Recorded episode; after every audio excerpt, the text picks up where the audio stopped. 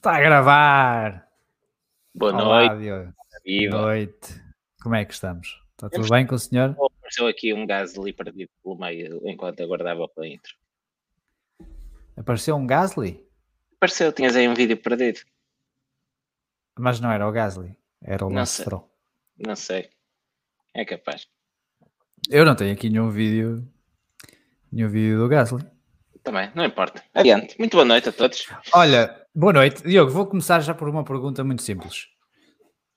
Tu numa corrida, numa corrida, seja ela qual for, se ficasse à frente do segundo classificado, em que, em que lugar é que ficaste? That's P1, Charles. P1. É primeiro, não é? diz, que, diz que é primeiro. Se estivesse em primeiro e ninguém te ultrapassar, eh, vais ser primeiro. Era só para confirmar que a Ferrari está atenta, tem estado atenta a este, esta época de 2021 às, eh, às estratégias eh, e, e às contas, sobretudo às contas, que isto era uma conta de somar e de subtrair, um, mais um, menos um, Neste caso era uma conta de sumir. de sumir. É isso. Mas pronto, isso. mas já lá vamos. Vamos já deixar este- estes momentos de brilhantismo da vossa Ferrari mais para a frente. Da, Eh, vossa, da vossa Ferrari. Eu gosto vossa. que te desmarques, que te desmarques logo assim. Sim, sim. Eh, muito bem. Olha, mas eu queria começar pelo fora do circo. Eh, Vamos começar, começamos bem, não é? Pois começamos bem, começamos a celebrar mais um campeonato. O Henrique Chaves e o Miguel Ramos já tinham sido campeões eh, de- eh, do campeonato sprint do GTWC, eh, mas este fim de semana em Barcelona confirmaram também o, o campeonato à geral, ou seja, sprint e endurance juntos, o campeonato, classificação geral, em, em Pro AM. Brian. É, e portanto, o- os nossos parabéns ao Henrique e, e ao Miguel. Um, eles- e com, o- com certeza que vamos falar com o Henrique pelo Exato, o Henrique voltar cá. vai- Que é vai- mais- é mais picar, fácil. Picar, picar o ponto e conta na primeira Picar. pessoa. É que- verdade, é como é que isto foi?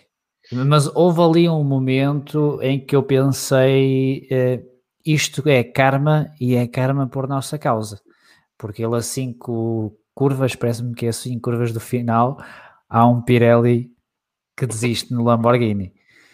E- Calma, calma. Mas estava controlado, estava tudo controlado, Mas- não deu para ir ao pódio. Mas depois chegou ao fim e o segundo não ultrapassou, não os ultrapassou na classificação, por isso foram primeiros. Primeiro, é isso, é isso, é isso, é isso. Viemos para aqui com a lição bem estudada hoje. Ainda a bem, ainda bem, ainda bem. estudar isto. É.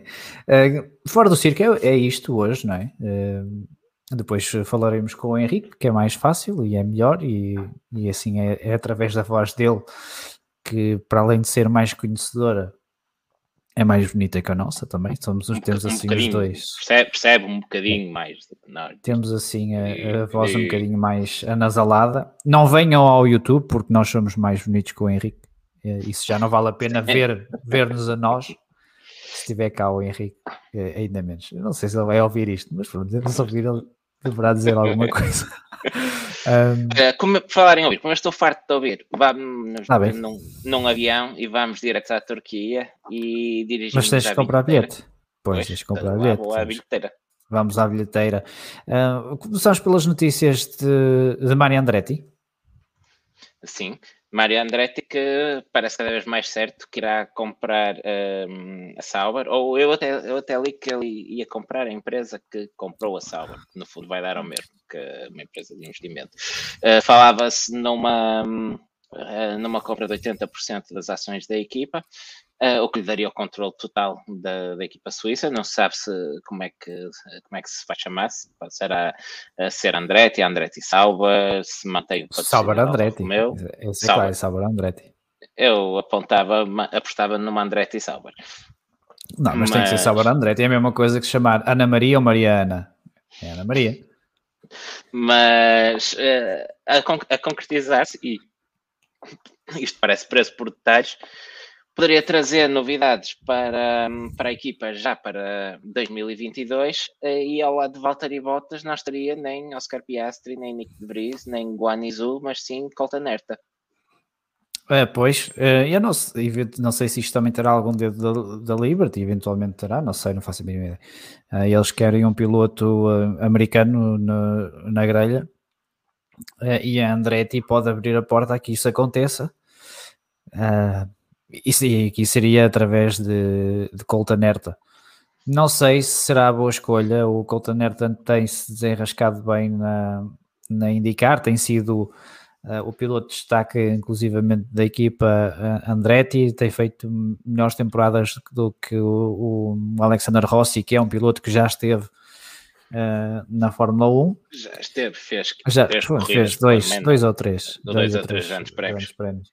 Uh, e depois. Sim, mas ainda assim, ainda assim entre os pilotos indicarem, o Alexander Rossi uh, ainda é um dos que considero melhorzinhos. Sim, eu eventualmente a dupla que eu escolheria se fosse a, a Andretti seria Valtteri Bottas e Romain Grosjean. Parece-me fácil. mas não, mas não pode ser porque o, o Romain quer ganhar aqui, quer trazer o caneco no próximo ano e eu não censuro. Já levou a família para, para os Estados Unidos, já arranjou um carro amarelo, não precisa de mais nada. Sim, e por que não o, o, o Juan Manuel Correia? Se calhar. Não, porque é americano, não mas não tem nome, não é? Sério. Quando disseste o Juan, eu pensei que ia ser o Juan Pablo Montoya. Acho que não, que não vale. Não, um, não conta, não conta, está bem. Pronto. pronto. O Colton Herta, um, há questão dos pontos na superlicença, porque um, ele tem um terceiro e um segundo lugar na Indy Lights em 17 e 18, mas esses pontos uhum. não contam para efeitos de superlicença porque uh, as grelha, a grelha da competição tinha menos de 12 carros nesse, nesse, nesses anos e um, a FIA considera que esse é o número mínimo de participantes uh, exigido para que a competição seja elegível para contar pontos, contabilizar hum. pontos para a superlicença. Sendo assim, tem três épocas completas de, de indicar, incluindo um terceiro lugar e um quinto esta temporada, uh, mas que não tenho aqui os números à frente, mas creio que ficam curtos para, um, para efeitos ele, de superlicença. Ele, ele tem mais 30. Tem mais 30, mas tem menos de 40. Sim, ele eventualmente poderá entrar ao abrigo da, hum, daquela questão, daquela da cláusula Covid. Isso, a cláusula Covid, que permitiu também a Mazepin uh, ter os pontos esta temporada para a Superliga. E eu creio que há uh, let aquelas letras pequeninas nas regras da Superlicença que dizem qualquer coisa do género, pá, traduzindo isto de, de, linguagem técnica para português, é pá, se acharmos que o gajo é bom que chega, ele pode correr. Sim, sim. Seria, por exemplo, acho que eh, vou dar aqui um exemplo que se calhar é dos mais uh, próximo. Uh, ainda que eu acho que tem, por acaso nunca fiz as contas, mas acho que o Felipe Albuquerque tem pontos para a superlicença. Eu penso que, só, que é hum, ganhou o LMP2 o ano passado, por isso. Sim, por isso. mas vamos imaginar um piloto como, como o Felipe Albuquerque, ou um piloto que tenha sido da Fórmula 1 antes da, da questão dos pontos, o Nico Hulkenberg. Nico Hulkenberg não tem Nico. pontos. Uh, uh, não tem pontos para a superlicença, porque a superlicença já veio depois. Mas tem, mas tem mas... anos de Fórmula 1 que chega. E isso, é, isso, são critérios também que contam para, para a atribuição da superlicença. Sim, mas neste caso a coisa eventualmente contornar-se até porque, porque a Liberty ia esfregar as mãos à possibilidade de ter um piloto americano, ainda por cima um piloto americano numa, um, no make americano. Olha, o Vitor Faria uh, aqui no chat dá-nos uma ajuda um, e diz: a regra diz se o piloto demonstrar uma habilidade excepcional. Eu acho que se tiver é, a bandeira certa, que isso conta também. Conta com uma habilidade excepcional, eu acho que sim. É, mas isso Exato. quer dizer que se calhar nós, temos, nós, nós podemos nos apurar por uma superlicença. Tu não. Talvez. Tu não. Mas eu posso. Cedo, eu cedo, eu cedo peso para a atribuição de superlicença. Não, será que cabemos no, num cockpit? Eu não, eu não caibo garantidamente. Uh, mas olha, já que falámos da bandeira certa, eu aproveito para responder aqui também ao João Afonso Oliveira, que nos pergunta se para o ano são duas corridas nos Estados Unidos ou uma. Em princípio, e salvo alguma surpresa de última hora, serão duas corridas nos Estados Unidos no próximo ano. Já confirmadíssimo com data e tudo o Grande Prémio de Miami, e a partir do Grande Prémio dos Estados Unidos dever-se-á manter no Circuit of the Américas, uhum. uh, mais ou menos cerca da data habitual Sim. e é o que está naquele calendário não oficial que anda, que anda aí circular. Sim, a não ser que venha uma pandemia, não estou a ver. Sério? o que poderá correr mal. Estou a ver isso a, isso a acontecer. Mais notícias para a, a bilheteira, também sobre o calendário. Imola continua com quatro, quatro aninhos. Pá. Quatro anos de contrato. Eu tenho, nós não fomos capazes de arranjar uma coisa parecida a esta. Pá, não, e, e Itália fica também com dois grandes prémios no calendário. Não podemos. Não, não vou dizer isto. Não tenho medo de, de que cancelem aqui. Não, vou dizer, cada um quer saber. Não podemos tirar um bocadinho da TAP? Olha, se calhar, se calhar, o retorno era maior, mas isso sou eu. É, uh, olha, o que foste dizer? Não, olha, repara, o que tu estás a dizer não é descabido. A TAP, durante muitos anos, patrocinou o Rally de Portugal. Durante, um, durante então, muitos anos, o foi o TAP Rally de Portugal, por isso. Então, o TAP Grande Prémio de Portugal. Pronto. Mas isto é perfeito, então. O TAP Grande Prémio de Portugal no Estoril, porque, como toda a gente sabe, a TAP só vai para Lisboa, também não íamos por. certo. Isto, ah, isto é tudo para correr mal. É, isto é, é tudo para correr mal. Tinham de pagar as obras da remonta de renovação também. Mas, não, antes, o Estoril tem grau 1, não interessa. Mas, aquele, mas o Paddock não tem, não tem condições para. E então, Portimão tinha e meter-nos lá como se fôssemos sardinhas. Nem autocolantes mas... tivemos. É pá, isto hoje estamos a cascar demasiado. Por isso é que não nos convidam não, para nada. Foi, foi, foi. Não, não, não, não vais por aí. Mas o que é que estamos a falar? Ah, a propósito de. Ima. uh, há, há duas vagas. Daniel Marques, estamos a dizer que amanhã temos aí o, o Ministro das Infraestruturas a, a, bloquear o YouTube. Não, pai, não é ele que tem um Maserati. Eu, se ele me convidar para dar uma volta, não digo que não. Tem um Maserati? Era um Maserati ou um Porsche, agora já não tenho a certeza. Mas uh, quem sou eu para, para, criticar a frota de senhores? Já disse. Mas elétrico? Já dar... Elétrico. Claro que sim, elétrico. Uh, que é para não pagar a taxa de carbono. E hoje, isto hoje vai ser para arrebentar. É, isto hoje vai ser para arrebentar tu. Olha, voltando, voltando a Imola, um, ehm, para, para, dizer, há duas possibilidades para, para, para ocupar a, a vaga no calendário. Ehm, uma delas uh, é para o Ricardo, como se tem falado, mas também há quem diga que poderá substituir a China. Realmente as coisas têm estado muito calmas. Não soube notícias vindas da China sobre o Grande Prémio. Quem é que disse que a China podia sair aqui há, há coisa de uma semana? Não sei, mas eu. Parece eu... que foi um ser extremamente sapiente. Não, não e, bem parecido, bonito, não assim de barba. Não, não, por aí. Eu não me lembro de ter dito nada disso. sim. De óculos, de óculos. Eu acho. Pouco cabelo, eu... mas charmoso eu ando muitas vezes de óculos de sol, essa descrição continua a poder à noite, encaixar-se em óculos de sol à, noite. noite. Por causa da luz, sabes que ainda estou sem luz na sala, que o eletricista ainda não apareceu, e estou aqui com o foco em cima, tenho que fazer é, de óculos de sol. Não, até uh, brilha a testa. Eram, eram Porsche, as minhas desculpas aos senhores italianos. Ah, mas aqui dizem, já, o Ricardo Frões diz que tinha um Maserati e um Porsche. Ah, assim está bem, assim está bem. Sim, está bem, já subiu o meu respeito. Assim, assim, sim, sim, assim pode ser. Assim já me podes chorar nos impostos. Exatamente, talvez seja aberto. Se é para Maserati tipo a Porsche. Uh, pronto, amanhã. Que me suba a taxa de retenção na fonte que eu não me importo. Isto vai ser cancelado. Isto, é, pá, o Partido Socialista. amanhã, amanhã a malta vem ver isto e aparece uma vista dizer o Partido Socialista cancelou este podcast. Não, não, não. Eles tomaram a decisão por iniciativa própria de cancelar o podcast. Agora que, Exato. agora que já não está ninguém a ouvir isto, um, e já que falámos da China, estava-me a lembrar de outra coisa que não referimos quando falámos da Andretti. É que um, a contratação de Guanizu pode estar complicada porque ele, ou imagino que os seus patrocinadores, uh, os tais da mala grande dos 30 milhões, uh, querem um contrato de 3 anos para trazer os 30 milhões. Ora, um, a Sauber não lhe quer dar o contrato de 3 anos, até porque têm um Theo Porchera à porta, um, que eventualmente poderá precisar de lugar desde em 2023 e têm um novo, negociações com um novo dono que poderá não estar interessado em comprometer-se com, um, um, com um piloto por tanto tempo sem provas dar uh, e poderá não estar interessado nisso, por isso uh, as coisas complicaram-se por aí. Durante a semana falou-se no, no Piastri também, mas a Alpine não quer libertar e com isso e sem libertação da Alpine não há vaga para ninguém.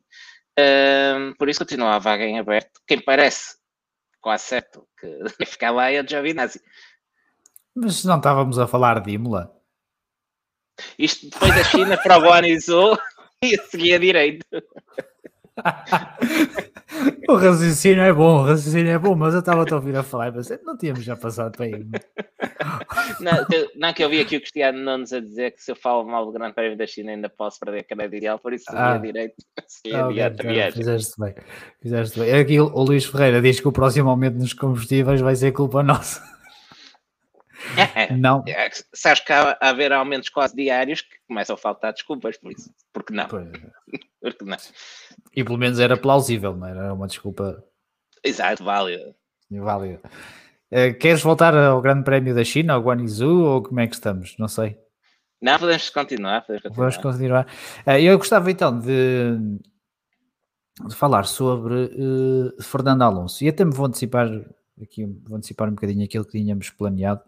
eu estive mesmo quase para dar uma bandeira verde ao Fernando Alonso este fim de semana. Tiveste? Estive muito, muito perto. Porque o, e, e tenho que dar os parabéns, aliás, ao, ao Fernando Alonso. Uh, primeiro por tudo aquilo que ele tem dito sobre a inconsistência dos stewards, uh, mas não só, depois ele atuou, não é? Primeiro na Rússia, que fez aquele atalho na, na, na escapatória, e Sim, agora mas, aqui desculpa, também. Eu. Eu, gostei, eu gostei de ouvir a dizer: epá, isto andava assim e eu resolvi uh, demonstrar uh, pois, premeditado. É isso, é isso. É isso. E ele, ele mostra exatamente aquilo que os stewards têm que fazer, aquilo que os stewards fazem mal e porque é que os stewards estão a fazer mal, não é? Primeiro foi a questão da escapatória na Rússia e depois este fim de semana uh, há um incidente de corrida que o envolve a ele com o, com o Pierre Gasly, para mim é, é, um incidente puro de corrida, a primeira curva do, da, da prova com três carros lado a lado, eles vão penalizar o Pierre Gasly pá, ok, tudo bem. E depois ele mostra aquilo que nós temos vindo a dizer já há algum tempo, que é eh, só se deve penalizar o piloto se de facto for uma patetice de uma manobra, que é aquilo que ele depois vai fazer ao Mick Schumacher. Ou seja, ele dá os exemplos todos de, de, como é que se deve, como é que os stewards devem uh, uh, proceder. Uh, não é? As escapatórias, um incidente de corrida e uma patetice. Opa, é, e, e, ele sair do seu caminho, perder pontos para nos mostrar isto, para mim, é a bandeira verde. É, é verdade, mas uh, esse, esse, incidente com o Mick, a única explicação que encontro para aquilo é que o rapaz ficou nervoso depois do, do É rookie também, não é? É rookie, é rookie também, é, há que dar o desconto, exatamente. Ali das rookies a lutar pelo lugar de Rookie of the Year e pronto, ele ficou quentinha e acabou por dar o toque no mic. Mas sim, já uh, foi, foi uma bola fora, claramente, do, do Fernando. Mas tirando isso, concordo plenamente com tudo o que estavas a dizer, que um, ehm, criticou, criticou e um, ehm, com substância, uh, com exemplos concretos e inclusive demonstrou o que está mal. E ainda, e, ainda fez mais exemplos, sim. Sim, sim, sim. E é bom isto ir de uma voz com com peso e com a autoridade da de Fernando Alonso. É? Sim, sem dúvida. Olha, mas por falar em rookie, e como isto hoje vai andar sempre para trás e para a frente, para, para as notícias do Guanizu, uh, e estavas a dizer que era um piloto que não tinha provas dadas, mas ele foi o primeiro piloto a receber o, o troféu António Berre. The Rookie of the Year? Rookie of the Year, foi a primeira vez que o prémio foi criado nesse ano em que o António Berro faleceu. E quem venceu foi o Guanizu. Ah, e não deixa de ser irónico, se calhar vai perder o título para o Rookie of the Year do ano a seguir. É, ah, não, desculpa. Não, agora uh, sim, dois anos a seguir. O ano passado pois, foi o Rookie of the Year. Foi o Tsunoda. Foi o Tsunoda. Eu estava a me esquecer é que este é o terceiro ano do Zu na Fórmula 2. Pois é, a questão de, eh, de, de, dos pilotos que estão nas Fórmulas Júnior. Uma longevidade numa Fórmula Júnior nunca é bom. O primeiro ano, se tu ganhas, ok, e tu percebes que depois só pode, só pode ganhar um, e se ficas em segundo, terceiro ou quarto, eh, podes na mesma dar o salto. Se não deres o salto, tens um segundo ano para tentar, no caso de Mick Schumacher, por exemplo. Uh, depois, ao terceiro ano, já começa ali a pensar: hum, três anos para ganhares isto. E depois chegas, por exemplo, ao sexto ano e ficas em segundo e mesmo assim consegues te meter na Williams e tu pensas, não, tu és fraquinho. Precisas, precisas de uma dose extra de café para isso. Mas olha, é. Mas, é por, mas é por isso que se eu mandasse, e se calhar isto explica porque é que eu não mando, se eu mandasse, a categoria máxima das Fórmulas Júnior seria a Fórmula 3 e a Fórmula 2 seria uma Fórmula aberta, mas uh, um degrau abaixo da Fórmula 1 seria aberta. Uh, uma indicar europeia, não é? Uma espécie de indicar europeia, exatamente. Um chassi mais ou menos spec. Um, não me importava que fosse aberto a mais do que um construtor, mas dois ou três fornecedores de, de chassi. A indicar atualmente está na fórmula da Alara também, mas não há muito tempo tínhamos dois, três fornecedores de chassi, dois, três fornecedores de motor diferentes. E na Fórmula 3 também. Sim, sim, na Fórmula 3 também, por isso eu gosto, eu gosto, sou sincero, eu entendo a questão dos custos, uh, melhor, entenderia se eles estivessem efetivamente controlados, não estão, mas, mas sim, mas gostava de ter uma fórmula abaixo da Fórmula 1 europeia, uh, mais ou menos nesses moldes da, da uhum. IndyCar, e até podia dar para fazer umas corridas, uns crossovers engraçados com a própria IndyCar, e mantinha-se a Fórmula 1 no seu pedestal no seu lugar muito próprio Sim. e ao mesmo e hum, permite, eu acho que ia permitir criar mais lugares para pilotos dava para, na mesma para os rookies que conseguissem uh, arranjar lá o lugar, uh, ganharem cá antes da Fórmula 1, então darem um salto da Fórmula 3 para a Fórmula 1 como já deram tantos como... o, o Verstappen e o Stroll, por exemplo o Kimi veio da Fórmula Renault Sim, sim, mas a Fórmula Renault já é um, já é um, um saltinho acima não, tu estavas a pensar nas World Series by Renault. Ah, pois. Era, era, essa sim era equivalente à Fórmula 2. Sim, sim. deixa-me só buscar a, a, a, pergunta do, do Daniel Marques, ainda que, que o pessoal do chat já lhe respondeu, mas assim deixo também aqui eh, para, para o podcast, para as pessoas que vão ouvir. Uh, ele pergunta se o Piastri não pode fazer mais um ano na, na Fórmula 1. Pode, desde que não seja campeão. O campeão não pode eh, voltar a a fazer o, o campeonato.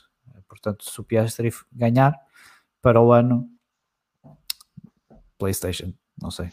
O EC, talvez, não sei. Uh, indicar, talvez. Lá está, Sim, olha, tal, ganha a indicar e depois ganha a Fórmula 1. Tudo é isso, indicar é que está a ganhar muito com esta falta de, de lugares e hum. na, nas fórmulas europeias. Gonçalo Costa lembra-nos aqui mais um piloto que veio diretamente da GP3, no caso o Valtteri Bottas, e, e houve mais. Eu lembro-me que uma das razões que levou à criação da superlicença foi precisamente porque os pilotos chegavam à Fórmula 3 ou GP3 e, e davam um salto diretamente para a Fórmula 1 e houve uma altura em que o pelotão da GP2, Fórmula 2, estava. ficava com os restos, digamos assim. Os que eram mesmo bons davam logo o salto e só Sim. quem não conseguia lugar é que ia para a Fórmula 2. Sim, isso foi. E não queria pilotos com, mais, com menos de 18 anos também, para não perceber muito bem porquê, mas não queria. Por causa é, do Verstappen, que era perigoso. Por causa do Verstappen, uma coisa assim do género. Mas pronto, era um impetuoso. Exato, exato. Precisava que se tivesse mais 10 pontos na licença já não era. Pronto. É, é, daquelas coisas. Uh, entramos para a Turquia então? Vamos até à Turquia então. Uh, eu gostava de trazer um tema que, a verdade, a verdade seja dita, tenho a sensação que não temos tocado muito este ano. Uh, ou pelo menos eu não me lembro de falar muito sobre, sobre este tema. Não, penso que quase não, não abordamos este. Não, acho que ainda não abordamos este assunto este ano. Acho que ainda, é, tem ficado assim na gaveta. É, é um, um, tema que nos é querido, obviamente, e tivemos uma boa amostra da competência deste, desta instituição, ao qual nós chamamos de Pirelli. É, então eles levam, levam os pneus e depois dizem que, que a escolha foi demasiado agressiva e que não estavam a contar com o tratamento que foi feito ao asfalto. Então, mas eles não têm uma equipa para, para perceber mais ou menos, ou para ir recolher dados aos circuitos para onde vão? Não ou estavam, estavam, estavam à espera que o, que o, asfalto continuasse a mesma, a mesma coisa do ano passado, não era bem asfalto, era mais gelo. Não, não, não vão e já, e já é a segunda vez este ano que fazem uma destas, que já é em Portugal. Um, Mas em Portugal foi eu, ao contrário, não é? Em, em, Portugal foi ao contrário, meteram pneus demasiado duros que depois tinham dificuldade em ganhar aderência precisamente por terem trazido compostos demasiado duros para um asfalto muito macio. Um, e eles, e quando lhes perguntaram porquê da escolha, eles disseram, pensávamos que era assim, mas nós realmente não viemos cá ver como é que isto estava. Um, epá, não é propriamente a Austrália, é Portugal, Sim. quer a Turquia, não ficam do outro lado do mundo em relação à Itália. Um, esta malta quer que a gente se vai ver uma carta amanhã. Um, Não podes, não podes dizer nada. Não, não, não, posso, não posso ler este comentário do Ricardo Frasco que diz que ainda não, não precisamos. Pirelli é gerida pelo Cabrita. Não podes ler esse ah, Cabrita. Também não, não leio. Um, mas, mas dizia, dizia eu, uh, até me perco com isto. Não, é que ainda por cima nem sequer tem a desculpa de ser longe. Já seria uma desculpa ridícula num fornecedor de um campeonato global como a Fórmula 1. Mas quer Portugal, quer a Turquia estão a duas horas de voo de Itália. Não arranjavam dois técnicos e um carro que conseguissem eh, dar umas voltas na pista. Se calhar até os têm no circuito, quem emprestasse metia uns pneus no avião. Não era propriamente uma, uma coisa tecnicamente hum. muito difícil vir ao circuito ver quais eram as condições do. Não é do, o Kvyat até, o Kvyat é, é pelo teste Kvyat, de Alpine sim, sim, deles, sim. não é? Sim, está a trabalhar para eles também. São coisas que eu não, não percebo e, e duvido que venha, que venha a perceber, é para ser sincero. Acho, acho grave. Uh, falhas, falhas desse, desse calibre. Como é que num campeonato uh, ou numa competição onde as coisas são ao milímetro e o detalhe é importantíssimo, tens um fornecedor de pneus que diz: epá, não sabíamos que estava assim. Foram, não, não fomos, pensamos, não pode. É o que há. É o que há. É o que há e temos que aguentar, aguentar a bomboca mais uns aninhos. Um, qualificação, vamos à qualificação? Ou não? Vamos à qualificação, vamos à qualificação. Tu sabes, sabes que as pessoas têm que saber disto. Um, nós não vimos a, a, ouvimos a qualificação, mas assim de uma forma. Pelo uh, telemóvel. Pelo telemóvel, pelo telemóvel. E vocês perguntam, então, mas porquê é que não viram a qualificação de forma atenta? É o qual eu vos respondo. Eu estava ocupado. Estava ocupado a dar três voltas de avanço ao Diogo. Uh, Duas. Estávamos na batalha, num cartódromo da batalha, uh, e, e o Diogo sentia falta de me ver a passar por ele. E pensa, não estás daquele toquezinho? Uh, mesmo a porco, mesmo a porco. Aqueles, sabes foi que eu estava distraído e só dei por ela que eras tu tarde, tarde eh, eu em luta pelo pódio, eu em luta pelo pódio, e em luta pelo pódio e ganhei a categoria mais 80 quilos. É bom que fique. Que não, é, que não era a minha, diga-se. É bom que fique evidente. Uh, e este rapaz vem e dá-me um toque na traseira, como quem diz: epá, se eu não ganho, também não vais ganhar. E eu pensei para mim, mas quando é que tu ganhaste? Quando tinha menos 20 quilos. Não, eu nem, não me lembro disso acontecer. Pois foi, isso foi há muito tempo, é verdade. Não, é? não me lembro disso acontecer. Noutra vida. É... Mas, mas ainda assim, mesmo com este lastro todo, viste, o, tiveste a, a, honra de presenciar provavelmente o melhor arranque que alguém algum dia fez num karting. Viste assim a passar por Sim. ti. Por acaso não reparei. Pois não, não reparei, passou tanto por essa, é normal, nem tiveste tempo de, é. de, ver, mas... Mas tu também não reparaste quando eu passei por ti a primeira vez? Então não reparei. No gancho. Fui ensanduichado tá entre o teu quarto e outro quarto de, de alguém. Pois, fui empurrado para fora, só assim, defesa, defesa à Tsunoda. Claro. uh, eu não, não, reparei no teu arranque e se tivesse reparado, uh, tinhas levado bandeira negra, ou pelo menos 10 segundos. 10 segundos de penalização, que arrancar bem é fácil, quando a bandeira vermelha ainda não baixou e tu já estás a passar a linha de meta. Assim é muito mais fácil. Assim é óbvio que é muito mais fácil. Arranque cagão. É. Quer dizer, o peso, o peso chateia, chateia. E no, no momento crucial, onde o peso é mais importante, o gajo saca um arranque canhão. Assim, ah, ah, é, é, normal, foi os reflexos. Claro, foi os reflexos. claro, exatamente, foi isso. Foi ter as rotações claro. ponto certo e foi oh, e, sim, fugir sim, da sim, molhada de cinco carros à minha frente. Sim, claro. não haja, não haja dúvida. Uh, Olha, já, já agora, não, espera, deixa-me só acabar que eu ah, ganhei tá o, o Crypto Award for Most Overtakes. Eu, eu saí de 12 segundo, qualifiquei mal, qualifiquei a Pérez, qualifiquei a Pérez. É, e depois ganhei, ganhei seis posições e não cheguei a andar a, a, rodar ali no lugar do, do pódio, mas falta-me o braço. No final falta-me o braço. Não vais, não Isto não interessa a ninguém, pois não. Isto não interessa não, não, não, não. Em vez de virmos comentar o Grande Prémio de Fórmula 1, vimos comentar o Grande Prémio da Batalha, não, carreira.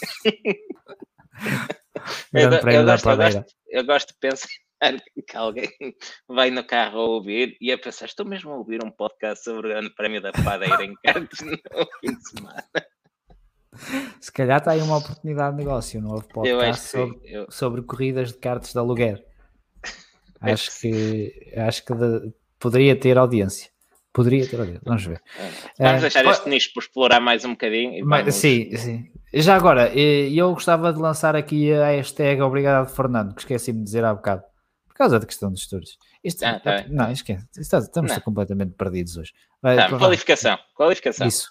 O que é que se passou? Qualific Qualificação fresquinha, qualificação à chuva, depois de hum, a chuva foi ameaça durante todo o fim de semana, tivemos uma sexta-feira ainda assim uh, a seco, mas a chuva marcou presença uh, logo na, na FP3 e depois tivemos uma qualificação em pista molhada e tivemos alguns resultados surpreendentes, como talvez o, a maior surpresa tenha sido mesmo o Daniel Ricciardo a ficar-se logo pelo Q1.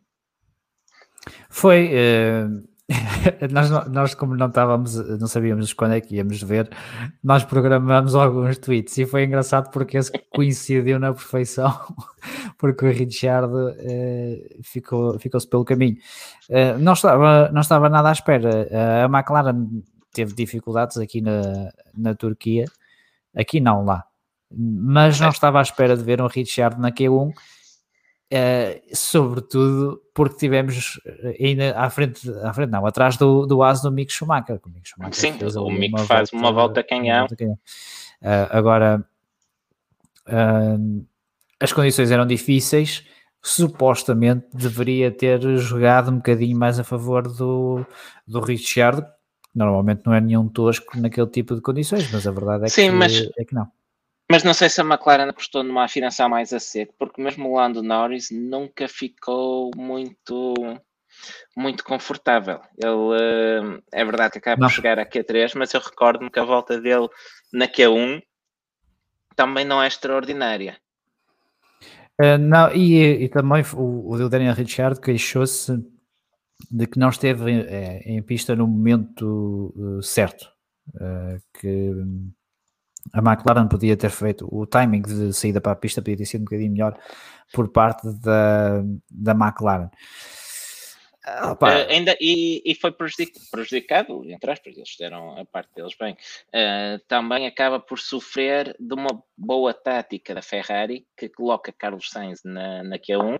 Sainz que já, já ia penalizar, trocou a unidade motriz e por isso ia sair do fim da grelha, mas faz a P1, uh, a Q1 que hum, não só consegue eliminar o Daniel Ricciardo, como ainda consegue servir de reboque para dar ali um tow ao Charles Leclerc. Sim, sim, sim, foi uh, uma boa tática da Ferrari. Incrivelmente bem jogado pela Ferrari. Podes, podes Aqui era algo que se calhar. Uh, ah, é o que eu ia dizer. Eu ia dizer que a Red Bull devia ter feito o mesmo para o Max ajudar o Pérez, que disparate. Oh, o meu cérebro fez logo a ligação, mas eh, depois apercebi-me que ia dizer uma coisa idiota. Uh, a gastar o motor do Max para ajudar o Pérez. Olha, lembro-me de cada coisa. Não, não, não, não dava, não dava.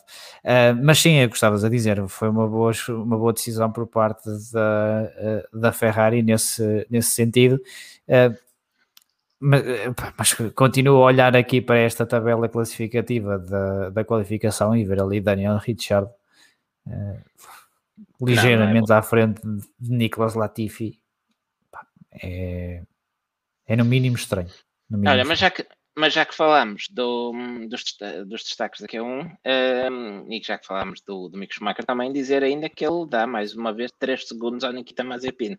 Sim, eh, nota-se claramente as melhorias do Nikita Mazepin, uh, recuperou um segundo desde a Rússia, uh, tinha levado 4, aqui só leva 3, uh, eventualmente no próximo talvez fique só a 2. Vamos ver. Ou se estabiliza, também pode estabilizar a diferença entre entre os dois colegas de, de equipa. Olha, peraí, o João Afonso Oliveira levanta aqui uma boa questão se o reboque não foi no Q2 e, acho que sim, acho que ele tem razão. O reboque foi no Q2, sim. Não é foi isso no Q2, sim. Estava tá, a dizer no Q1, não, mas... Ah, eu mas pensei que tu é tinhas Q2, dito, sim, sim. eu pensei que tu tinhas dito que a Ferrari eh, fez de propósito para avançar com o Sainz para o Q2 para dar reboque ao Leclerc. Não, não, não, mas é ah. isso, é isso, assim é que está certo. Disseste mal, eu percebi bem. Pronto, mas há é pessoas é isso, mais né? do que é tu que felizmente chamam a atenção para estas coisas.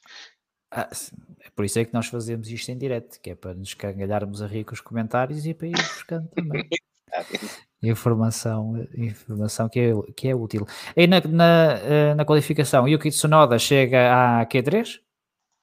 Sim, uma boa qualificação de Tsunoda. Ele que era o único, ainda assim, dos foram à Q3 a partir de que partiria de macios, em caso de uma corrida a seco, mas uh, foi salvo pela chuva e, como todos os outros, então acabou por partir de intermédios. Sim. E ele e a Pirelli foram salvos pela chuva. Ele certo, certo.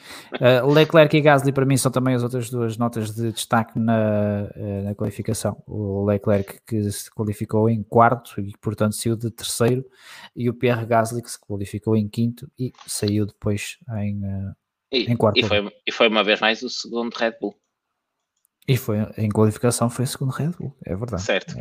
É, é, aquele Alpha Tauri anda, anda bastante ao, eh, ao sábado. Uh, Deixa-me também de dizer que o melhor tempo da qualificação foi para Lewis Hamilton, ele que recebeu o prémio da, da pole position, o pole award, lá aquele pneuzinho da, da Pirelli, e a pole position foi evidentemente, para o Valtteri Bottas, né? nos livros de recordes. A volta mais rápida é do Lewis, ele recebe o prémio, mas a pole position é do Bottas. É, fica aqui esta, é, é, já, tínhamos, já tínhamos falado disto, acho eu, a semana Sim. passada? Não. Não sei, já não tínhamos sei. falado disto há, alguns no tempo, é, que não faz muito sentido entre, uh, para os recordes ficar pole position para o Valtteri Bottas e depois todo o resto é para o piloto que eventualmente é o piloto mais rápido. Os mesmos os próprios pilotos querem mudar essa, essa regra e querem que a pole position seja para o piloto que, eu, que, seja mais rápido. Eu acho que isso a ser mudado que deveria ser então tido em conta em retrospectiva, porque Sim. Uh, é só uma questão de recorde, de registro, e sendo, não interfere em nada com aquilo que foi uh, o que se passou na prática na pista, por isso, se vão contar de maneira diferente para trás, é meramente uma questão de contabilizar, uh, para frente, perdão, uh, deveria ser tudo contabilizado assim. Acho que simplesmente deve haver coerência aí. Sim, não houve uma altura negra em que se dava pontos na, na qualificação. Isso é mesmo nos primórdios da Fórmula 1, não houve nada. Ah, nada... E, se, tu tiras um campeonato ao Fangio agora assim de repente? Uh, nessa, nesse tempo não havia penalizações de qualificação, não, não venhas cá. Não, tu estás uh, a dizer. Ah, pois está bem. Um, tens razão, tens razão. Mas, mas respondendo ainda à tua pergunta, sim, eu um, lembrei-me que muito recentemente até atribuía-se pontos na classificação, três ao primeiro, dois ao segundo e um ao, ao terceiro, e até eles levam a passeio de autocarro no fim da, da qualificação. Não é da qualificação, é da sprint qualifying, é diferente. O que é que faz a sprint qualifying? Define a grelha para a corrida. E como é que se chama o vence e, e, o que é que tem que fica em primeiro na sprint qualifying? Tem a, tem a pole position. Então, quem faz a pole position ganha pontos. Ganha pontos. Pronto, era só para confirmar. uh, uma nota, uma nota final uh, para qualquer coisa que eu ia dizer e que com a tua conversa uh, me esqueci. Ah, que era ainda para, para a volta de, de botas. Eu não, não fui confirmar, por acaso, hoje não deu para confirmar isso. Quem esteve. Estava a rir do comentário de João Barbosa, eu já vou lá, vou buscar. Um, quem esteve com mais atenção do que nós à qualificação pode, pode me ajudar aqui, porque li que Bottas levanta o pé na sua última tentativa, uh, onde poderia fazer um tempo que efetivamente lhe daria a pole. Porque com isso Hamilton seria segundo e partiria não décimo primeiro, mas décimo segundo. E por isso, como Bottas iria sair primeiro de qualquer maneira, acaba por uh, não melhorar a sua última tentativa. Se um, alguém, entretanto, confirmar isto ou ninguém se apercebeu de nada. Uh, agradeço aqui a dica. Eu, acho, no, eu acho, que tu andaste com o chapéu de alumínio o dia todo. Se calhar, se calhar. Isso é muito rebuscado. O comentário que eu queria pegar aqui do João Barbosa, então, que ele nos diz primórdios, a propósito da volta mais rápida da Fórmula 1, foi dia 29 de agosto em Spa, Paulo deu pontos. Mas. Oh. Olha, perguntas aqui o, o Coelho se podíamos falar daquilo que disse o Stefano Domenicali sobre as 23 corridas. Uh, nós, nós não falamos disso, falamos disso a semana passada, não foi? Falamos disso a semana passada, sim, sim. Já nem me lembro o que é que disse o Stefano Dominicali. É pá, disse qualquer coisa, já não sei se foi o Stefano, ou o Franz Toss também veio dizer umas coisas do género este, esta semana, mas anda toda a volta do mesmo, que é basicamente, é pá, se não querem 23 corridas por ano, não, vão para, não estejam na Fórmula 1. Ah, está bem, é justo, olha, pronto. Depois se não tiver ninguém na Fórmula 1, acabam-se as 23 corridas por ano. Está certo. Exato. Tá ah, tá. sempre, há sempre, é, é a lógica deles. Pode olha, ser. e com isto, avançamos para, para a pré-corrida? Sim, a pré-corrida apenas para dar como nota as penalizações de Sainz, eh, Richard, que depois acabou por mudar também componentes da unidade motriz eh, devido à, à má qualificação que fez, e a Mercedes que mudou o motor de combustão interna de Lewis Hamilton e que por isso ele perdeu apenas uh, 10 lugares. A Mercedes diz que está confiante na fiabilidade dos outros componentes e por isso é que só mudou o motor de combustão interna. Uh, a Red Bull também já veio falar da grande velocidade de ponta dos, eh, dos Mercedes. Agora, a minha questão aqui, eh, já que ele iria penalizar, eh, não teria feito sentido penalizar logo tudo? Ou, é assim, ou há assim tanta confiança na fiabilidade de tudo o resto que pá, pronto, que jogaram bem. no final do ano vamos saber, não é? Eu acredito que a Mercedes tinha esperança de ainda conseguir uh, ganhar ou pelo menos chegar ao pódio com, com Hamilton nesta corrida. E não digo que fosse impossível. Uh, mostrou, uh, acredito que em seco poderia ter andado lá perto. Olha que eles dizem o contrário. Eles dizem que em seco eles apontavam para a posição em que ele ficou hum. e que no molhado eles acreditavam que, que ele poderia ter chegado ao pódio que dava, dava um bocadinho mais por, por ter sido no molhado. Um, eu acredito que sim, mas isso é, já é mais, mais à frente, já falamos disso mais à frente, quando falarmos eh, da, da tática de, das equipas. Ah, aproveito então só para fazer aqui mais um, um pequeno parênteses, porque hum, ninguém, ninguém então validou aquele, aquela questão. Está mal. Está, tá. estar a pegar. Aquela questão de, hum, de Bottas uh, não melhorar a segunda tentativa, por isso esqueçam o que eu disse e vamos em frente. Ah, isso foi uma teoria da conspiração que surgiu assim de repente. Uh, Deixa-me só ir buscar o, o, comentário do SDM, porque é bastante pertinente, que de facto uh, não faria sentido penalizar tudo de uma vez se a Mercedes uh, tiver uma evolução preparada do resto dos componentes. Pronto, isso achas, e isso a ser verdade, em que corrida achas que a Mercedes vai, vai penalizar? Olha, se te sou sincero, se eu te sou sincero, esta fase do calendário para mim é tudo uma mescla muito grande e eu não sei que corridas faltam, não sei quantas faltam, onde faltam. Eh, eu não sei qual é o próximo grande prémio sequer. Estados Unidos, depois falta um, México, Brasil, uh, Qatar, Arábia Saudita e Abu Dhabi. Acho que não então, eu, eu era capaz de penalizar na Austrália 2022, não sei. Pronto. Assim, não faço é, é que já faltam pouquinhos, não é? Faltam Mas... seis, faltam seis corridas, não é? Qual é que destes é que será o mais fácil para ultrapassar? O Qatar? E vai a fundo o Qatar, o, Qatar, o Qatar até no MotoGP é um pesadelo para ultrapassar. Não me parece que seja a melhor corrida. uh, eu apostava talvez em cota ou mesmo no México. Ah, mas o México é difícil de ultrapassar. E nos uh, Estados Unidos também. Cota não é assim tão difícil, é uma pista ah, tens aí, Depois tens aquela, aquilo lá o DRS e aquilo é como se fosse uma autoestrada, aquela reta, não é? Exatamente. Talvez, não. talvez. E, e, uma, e sobretudo quando estamos a falar de ultrapassar carros do meio do pelotão, um, um circuito largo é claro. E o Pérez. Uh, e o Pérez. não posso, não, isto não se pode, esta, esta afirmação não, não vale para este fim de semana. Não, não, não. não. não até não vale, um presente para o Pérez. Mas... Tens um, um presente para o Pérez? Tem, tem aqui uma tequilha. Estás a ver tequilha? Não. Ah, vamos andando. Vamos andando. Disse que estavas com tosse. Vamos então ao Grande Prémio. Um, por onde é que vamos começar? Já falamos do. Do princípio. Já falamos dos 5 segundos de fama do, dos Stewards, com a penalização do Gasly e do Alonso. Não sei se quer adicionar mais alguma coisa. Não, mas não há mais nada a dizer. Achei um disparate a penalização ao Gasly por eh, estar sanduichado entre dois carros, eventualmente toca, toca não, não tinha para onde ir. Acho absurdo. Acho que o Alonso cometeu um erro de rookie também, que ele próprio eh, reconhece, e, hum, e, é bem, e acaba por ser bem penalizado. Um, e acho que não há muito mais a dizer das penalizações. Pronto, eh, também não, não tenho mais nada a adicionar sobre isso. Eh, então vamos falar de, do vencedor, Diogo. Porque, vamos. porque Valtteri Bottas esteve sublime este fim de semana. Sim, sim, e eu queria começar, just, eu vou ao contrário, vou começar pelo final e vou começar pelas celebrações do pódio, onde o Bottas dá ali uma tolada na garrafa de espumante, que sim senhor, só por isso merecia pontos extra. Uh, opa, sabes que ele para o ano vai ter um motor Ferrari, então já está a ambientar uh, bebendo o máximo possível do, do Aquilo é champanhe? Não é champanhe? Espumante, não, não, não. champanhe é uma região de França. Uh, é espumante italiano. Podia ser um francês qualquer que fosse tifose, sabe? Pegou e chamou Ferrari àquilo.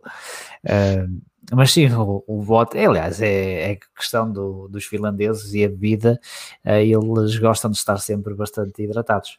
Sabes que aquilo é frio e o álcool ajuda a aquecer. Disseram, disseram. Uh, disseram, depois tu não sabes. Não sei, eu acho é que não o Bottas, sabendo que vai estar da Alfa Romeo para o ano, vai aproveitar para beber enquanto, enquanto há Pois, isso é pode, pode, ficar escasso. E se ele ganha o campeonato da Alfa Romeo? Eu gostei do silêncio, eu gostei do silêncio. o silêncio disto, do silêncio disto. De, não, se ele ganha o campeonato da Andretti. Da Andretti. Sauber Andretti, não é? Sauber Andretti e Ferrari. Sauber Andretti e Ferrari. Não, para o ano vai continuar Alfa Romeo, o contrato está renovado, o contrato de patrocínio. Ah, pois é, pois é, para o ano ainda é Alfa Romeo. Para o ano ainda é Alfa Romeo, depois é que a coisa está em aberto. Uh, mas falando da corrida do, do Valtteri Bottas, acho que não há mesmo nada que se possa apontar ao, ao Bottas durante, durante a prova.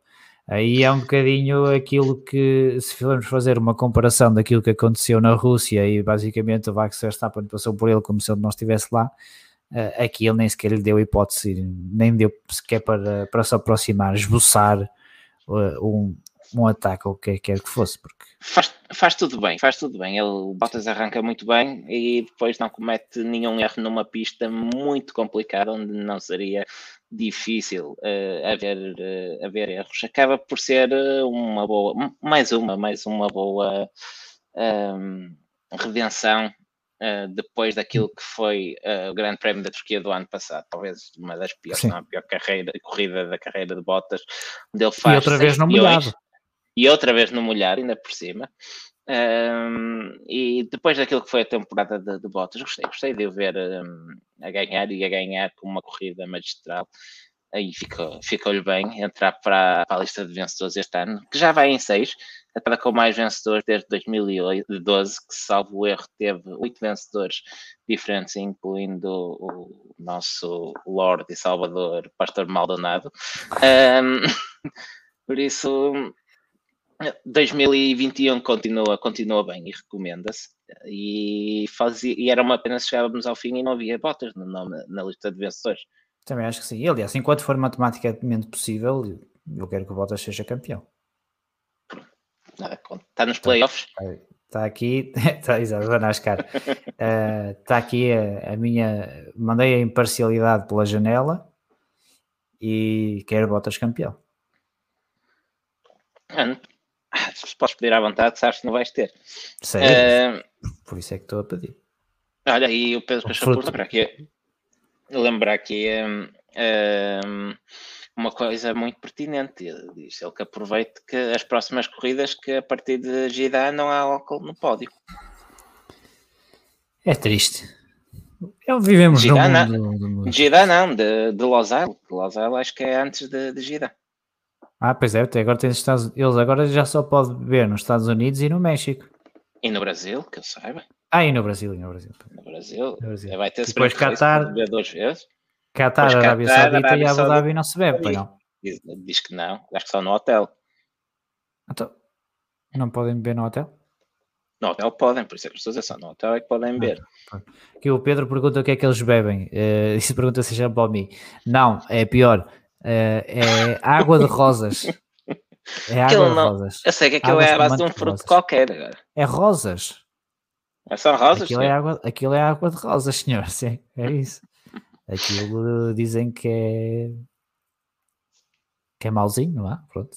Não sei, deve ser tipo champomi, mas é. assim com o sabor a pote porri ou uma coisa assim do jeito, não faço Olha, antes, antes de avançarmos, eu vou só aqui buscar mais dois comentários ao, ao chat. Uh, um, o Pedro Costa que nos pergunta, ou que diz que desde que foi, o Bottas foi despedido é só grandes resultados, e depois pergunta será que foi uma boa escolha por parte da Mercedes. Nós, ao longo do ano, já fomos deixando aqui as nossas impressões sobre, sobre isto que eu acho que podem resolver mais. Já deu programa. Desculpa, desculpa, estou-me a rir dos comentários. Desculpa lá. Não se pode, o gajo não pode vir para aqui assim. Não pode. Não, nada, nada, não sei que ainda vamos acabar apedrejados aqui. Eh, mas, muito sucintamente, respondendo ao Pedro, o que é que nós achamos? Achamos que o Russell é um excelente piloto e que estava a merecer a promoção à Mercedes, que já tinha mostrado tudo que tinha, eh, já tinha provado tudo que tinha provado na Williams, mas que do ponto de vista de Toto Wolff e da Hamilton, se calhar a decisão ehm, mais sensata talvez fosse manter botas para evitar um Rosberg Hamilton novamente, ou como tivemos na Ferrari, um Leclerc, Vettel. Ehm, mas apenas por esse ponto de vista estratégico, porque ninguém questiona uh, que George Russell é um piloto com um grande futuro e que merece oportunidade.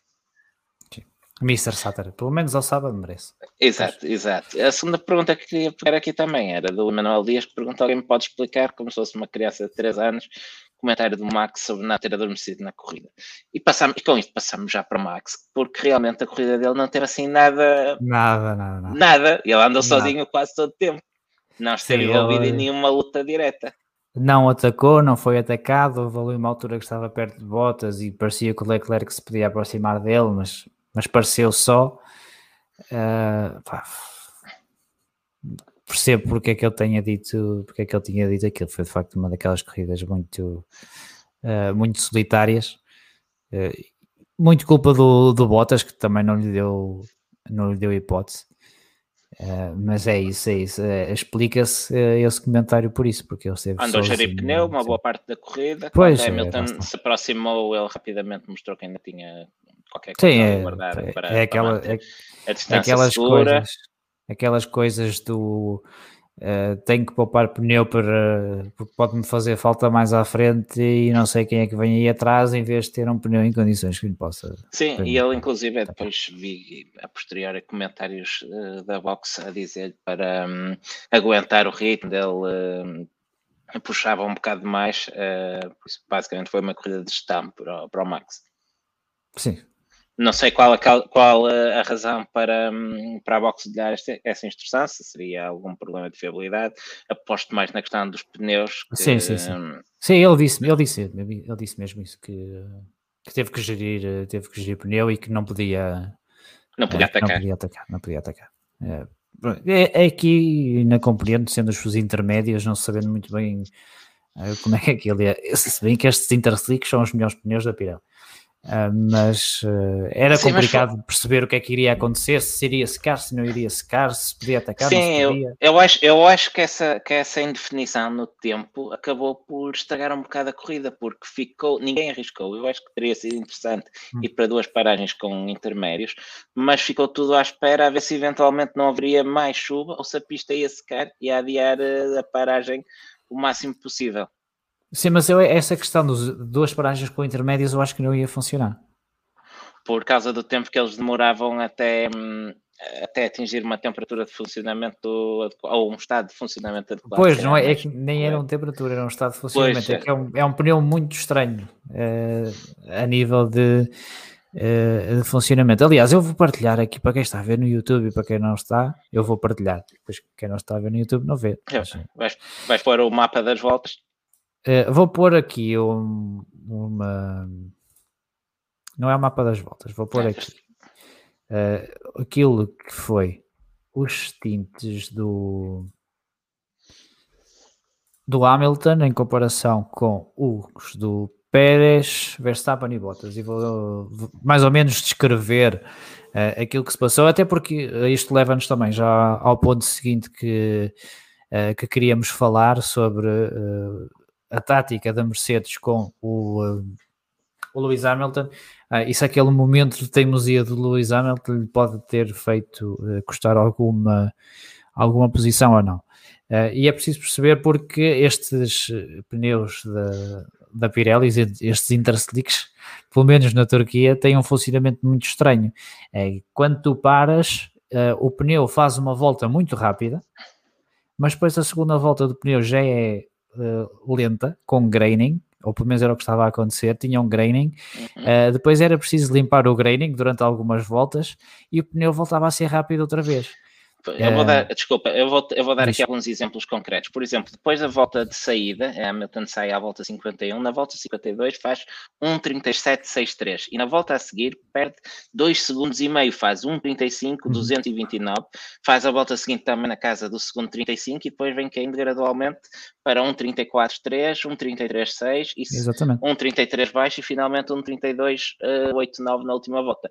E o Leclerc tem um padrão semelhante, ele faz a volta de saída a 49 com 1,33,576 e logo a seguir os tempos começam a subir para 1,34,6, 1,36,2, 1,36,0 e depois começa a cair 34,3, 33,3 por aí abaixo até rodar o 32 nas últimas voltas. E este padrão encontramos uh, noutros, um pouco por todo lado. Sim, podes uh, ver, por, por exemplo, que o, o Bottas, o Pérez e o Verstappen aconteceu-lhes exatamente o o mesmo, e eles pararam, foi muito mais cedo, pararam à volta 36, 35, 36, 37, salvo eu. Um, e acontece-lhes o mesmo, eles fazem uma volta, a primeira volta que eles fazem é muito boa, e depois o pneu parece que perde toda a performance e depois volta a ganhar. E aqui eu vi depois em alguns sítios a dizer que o Hamilton tomou uma decisão errada uh, e que devia ter, devia ter parado quando a, a Mercedes lhe disse. Mas a Mercedes só lhe diz para parar à volta 42. Isto já é seis voltas depois dos outros. Uh, dos outros três terem parado, e acho que aqui é o, o erro da Mercedes que colocou Hamilton quase que num ponto de não retorno, não é? Que já era um bocadinho tarde demais para de facto parar. Uh, e, mas era eh, cedo para se comprometerem, irem até ao fim. Então eles ficaram ali naquela conversa uh, durante, durante algum tempo e depois acabaram por, uh, por parar porque viram que o Gasly vinha muito mais rápido. O Gasly, que, que aconteceu o mesmo, ele parou, teve problemas com o graining dos, o graining dos pneus, mas assim que limpou o graining, ele voltou a ser rápido outra vez. isto pelo menos é aquilo que eles dizem, a questão de limpar o graining. Eu acho que é quando eles limpam os chocalcos do intermédio. Quando aquilo passa a ser slick. Quando aquilo passa a ser slick, ele volta a funcionar outra vez. Obviamente que há graining, porque a borracha vai se desprendendo e agarra-se outra vez ao pneu, e isso é o que se chama uh, de, de graining. Mas é esta característica estranha do interslick, em que ele faz uma volta muito boa, depois o pneu estraga-se e depois o pneu recupera outra vez. Uh, e Hamilton não teve tempo de aproveitar a fase boa do, do pneu. Por isso eu acho que aqui uh, mais do que aquela teimosia do, do Hamilton não, não querer parar, parece-me que foi um erro de cálculo da Mercedes que deveria ter parado o Lewis Hamilton na altura. Uh, que, em que parou eu, ainda assim, o ainda assim eu acho que o Hamilton podia ter tentado, não digo que conseguisse, mas podia ter tentado diminuir estragos se para quando o Leclerc para também. Ou mais ou menos Sim, por aí. chama. Sim, sim, por essa, por essa altura acho que poderia ter sido melhor. Obviamente que isto também é o Totobola à segunda ah, Claro, é no sofá é, é fácil para nós estar aqui com os tempos todos claro. com o resultado e, à frente e analisar sim. isso. E Mas, eu acredito que, que a Mercedes também tenha pensado, pá, vamos esperar mais estas seis voltas, porque se isto seca, ele está na posição ideal para nós metermos slicks. Exatamente, a Mercedes aqui também correu um pequeno risco uh, que é isso que estás a dizer, se a pista uh, seca e estava a secar, não secou o suficiente para slicks e hum, se a pista seca mais um pouco, Hamilton podia ter arriscado em slicks e arriscava-se, não sei se a ganhar, mas a chegar ao pódio pelo menos. Sim, se, ele, uh, se eles conseguem fazer essa transição a correr bem, eu acho que, que ia dar muito bom resultado. Uh, já agora, já agora, isso, isso leva-nos isso leva à questão de, de Vettel, que foi o único a, a arriscar slicks, que se revelou rapidamente uma decisão completamente desastrosa, mas uh, vi, uh, surgiram questões também porque os médios e não, uh, e não os macios. a verdade é que os macios são os pneus que um, metem mais facilmente temperatura devido à sua natureza, mas por outro lado são também precisam de uma temperatura mais elevada para funcionar, uma gama de temperaturas mais mais elevada que os médios para funcionar.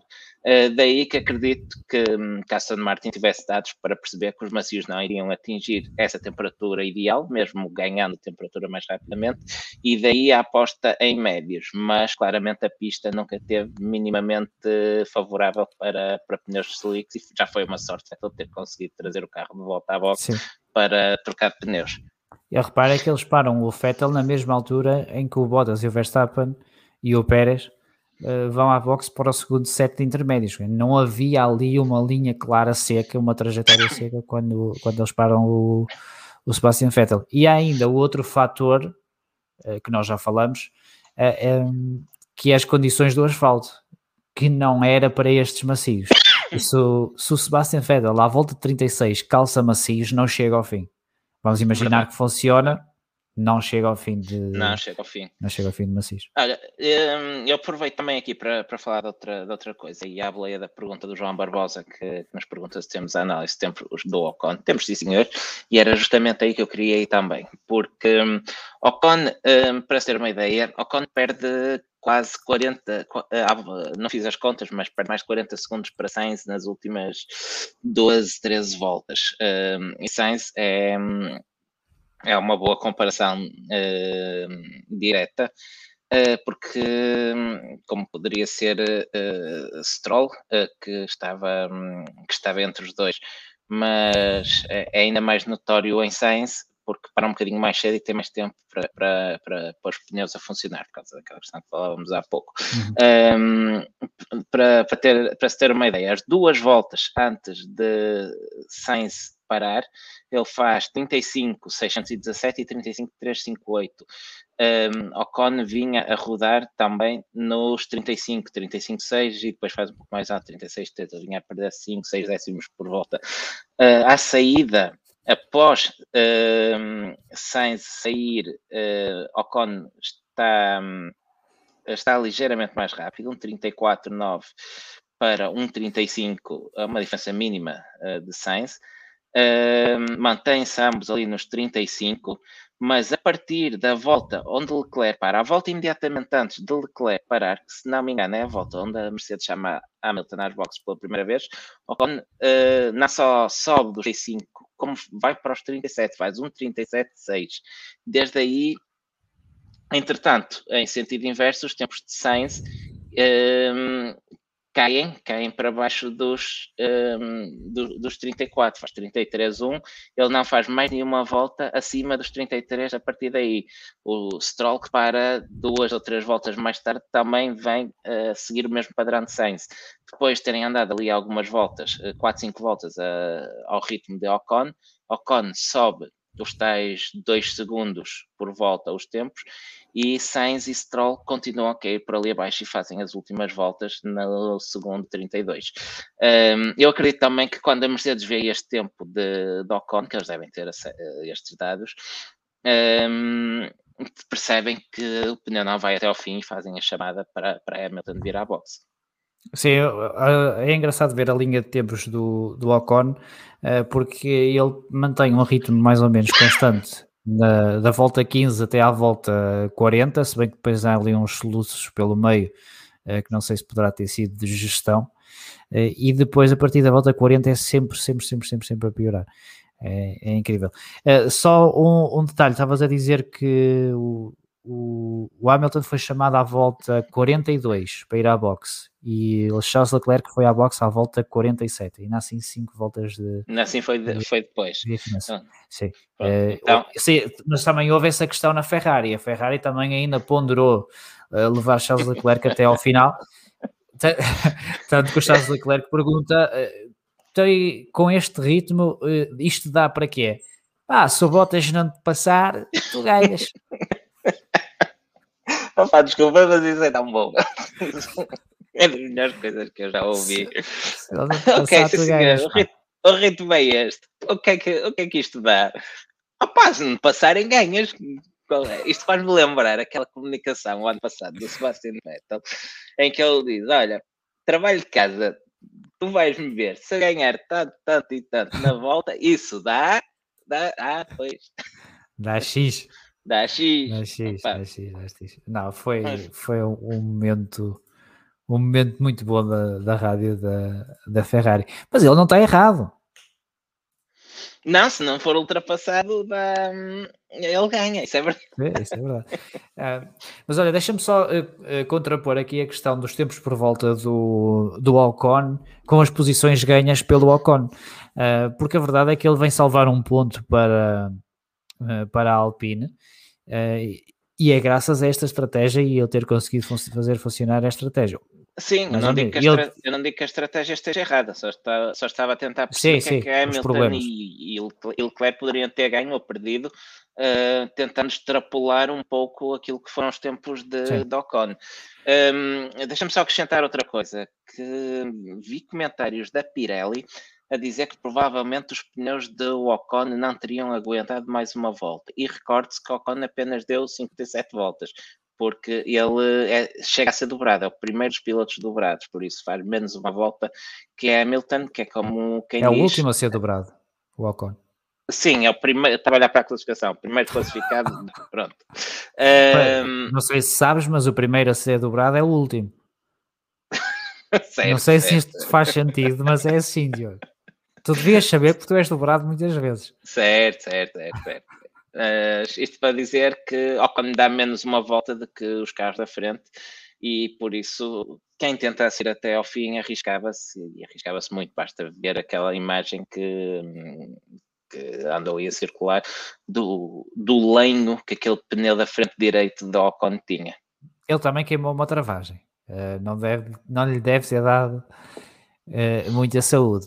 Uh, mas se tenho para mim que se Ocon não é dobrado, este último ponto é para o Giovinazzi. Porque Muito provavelmente. aquela última volta ia ser um sofrimento incrível do, uh, do Esteban Ocon. Por isso, se, ele, se ele não é dobrado, acredito que aquele ponto fosse para, para o Giovinazzi. E, e, a Sauber deve, deve sentir já influências italianas, porque uh, eles prepararam muito bem aquela última volta do, do Giovinazzi. Ele, hum, a última volta, ele faz a recarregar baterias para um ataque final ao Ocon na última volta. Problema, alguém se esqueceu de lhe dizer que ele tinha dobrado e que tinha menos uma volta para fazer. Ah, vai, é, é lindo. É lindo. É, é daquele tipo de coisas que não estás à espera neste tipo, a este nível, não é? A este nível, não, não, não, não. Não estás à espera. Faz-me lembrar o Sebastian Vettel quando foi aqui uma corrida na Alemanha em que ele pensava que já tinha acabado a corrida e ainda faltava uma volta. Exato. Então, essa também foi. Eh, essa também foi boa. Isso faz-me lembrar uns gajos que eu conheço na batalha este fim de semana que foram fazer uma corrida com com 20 minutos pensavam que aquilo acabava aos 15 e quando passa no cronómetro aos 15, e, porra, isto está a acabar, já não aguento dos braços e depois quando passam e o cronómetro marca 16, lembram-se, e vai até aos 20, não chego lá. o corpo a pedir, o corpo a pedir para, para desistir. Mas chegamos ao fim já. Parecia um C5, um C5 na Turquia num dia de sol. Já estava tudo. Não era, não era o C5, era o C4. Também estávamos a dizer que nós parecíamos. Ah, a eventualidade de ter ido também. Ah, pronto, Olha, o que é que ainda tá temos aqui para tratar? Temos eh, Sérgio, Sérgio Pérez. Verdade. Sérgio uma... Pérez.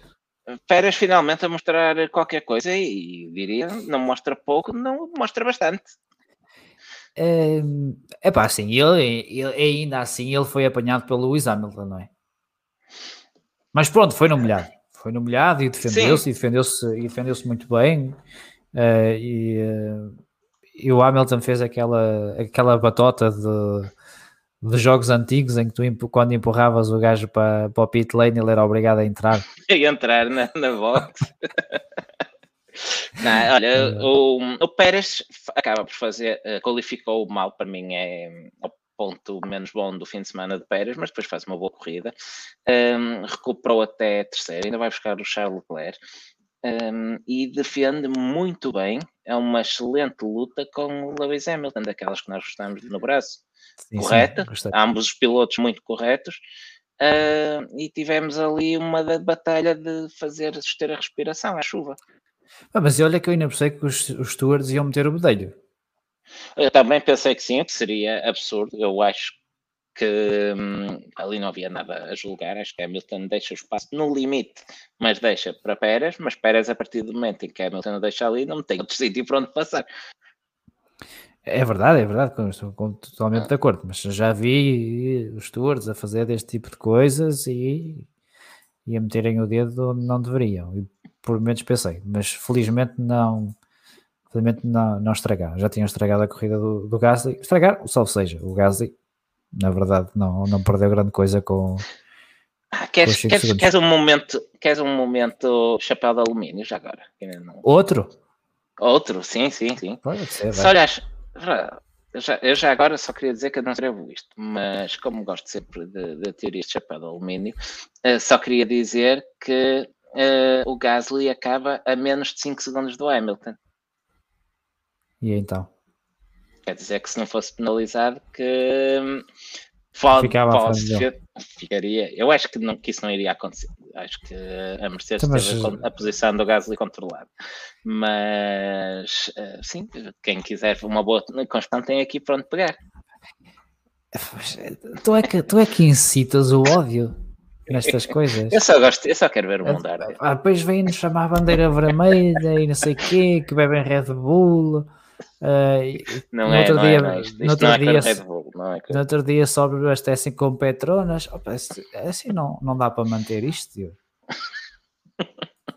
Não dá para manter isto. Tu és um arroaceiro da pior espécie.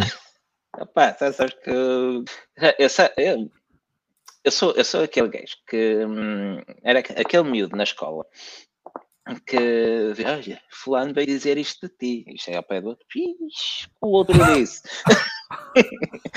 e vou-me embora e fico a vê-los à pancada. É isto que eu gosto. Tá bom.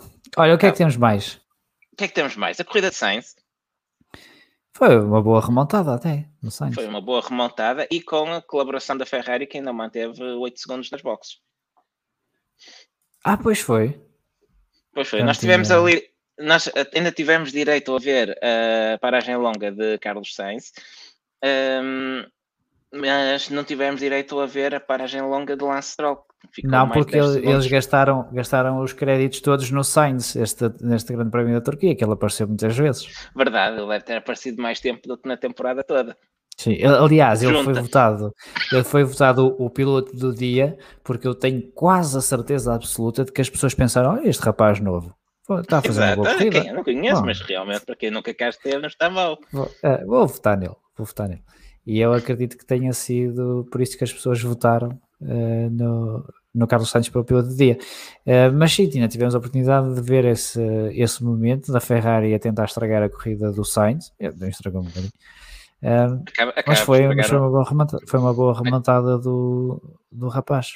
Acaba de estragar um bocadinho, ele fica a 10 segundos de Hamilton e um, 7 de, de Gasly e pelo, pelo, meio ainda tinha Lando Norris, por isso fica a ideia que Carlos Sainz poderia ter tentado um top 5 uh, eh, se não fosse aquela paragem nas boxes. Sim, os Ferrari tinham muito bom ritmo este, este fim de semana. Um, Mesmo em seco, cons... já nos treinos livres, Claire mostrou um Sim. andamento muito bom.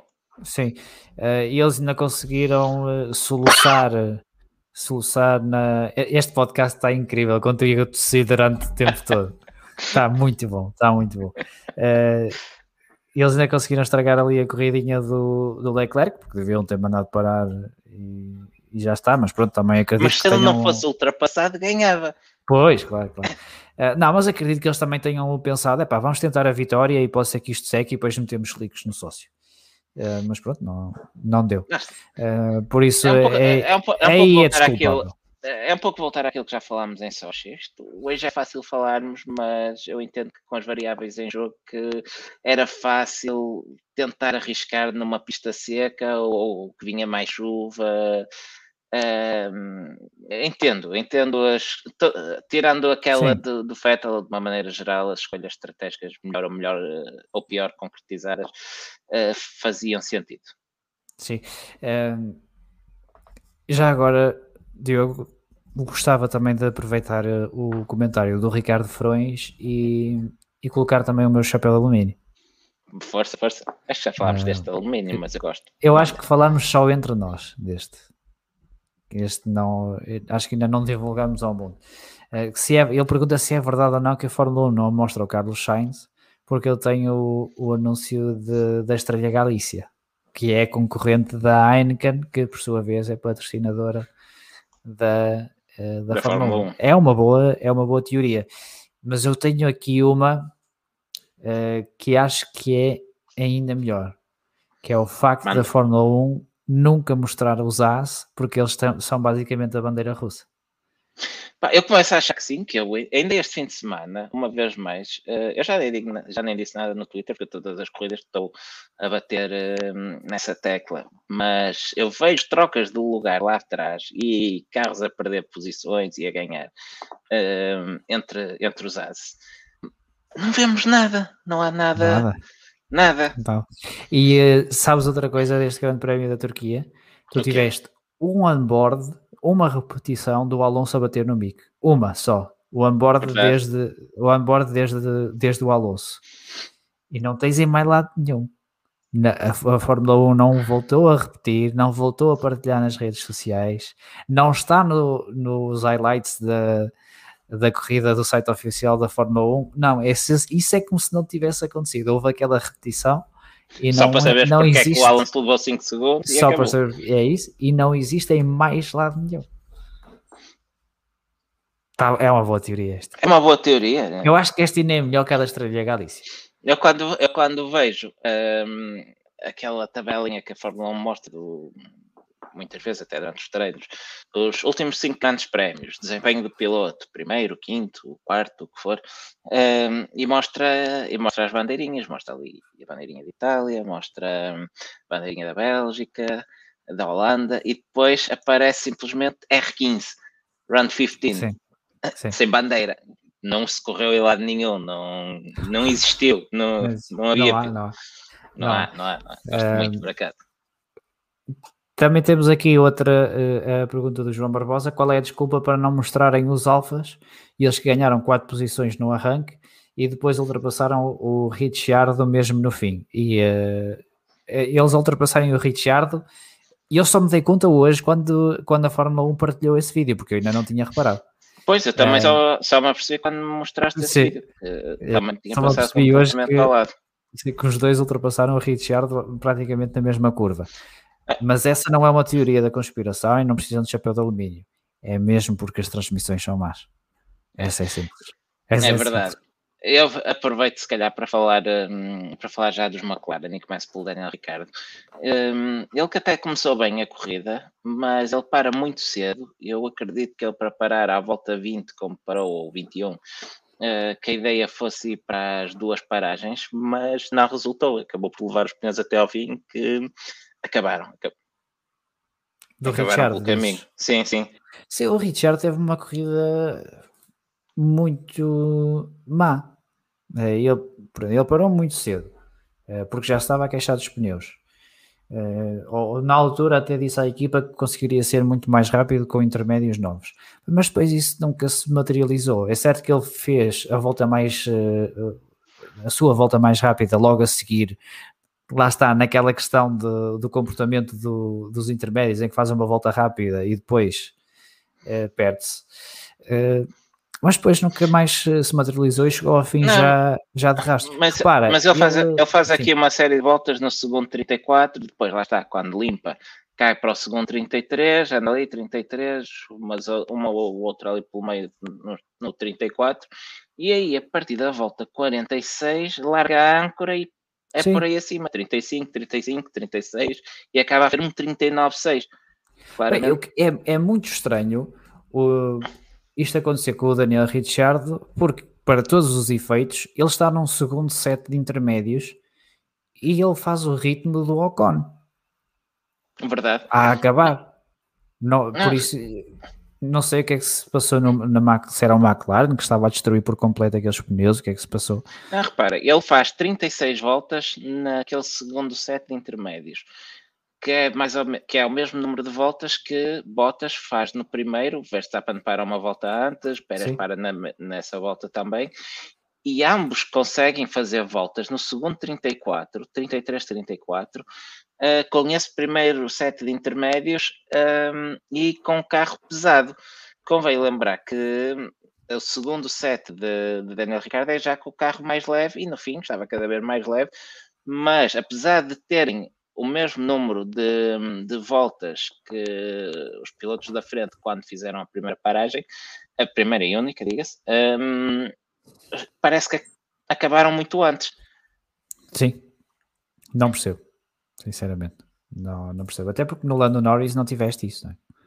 Uh, e ele, o Lando Norris foi, fez uma corridazinha discreta, mas meteu o McLaren ali num lugar que se calhar ninguém estava muito bem à espera de que fosse Sim, possível. Os McLaren, desde o início do fim de semana, pareceram andar um bocadinho, um bocadinho ao lado.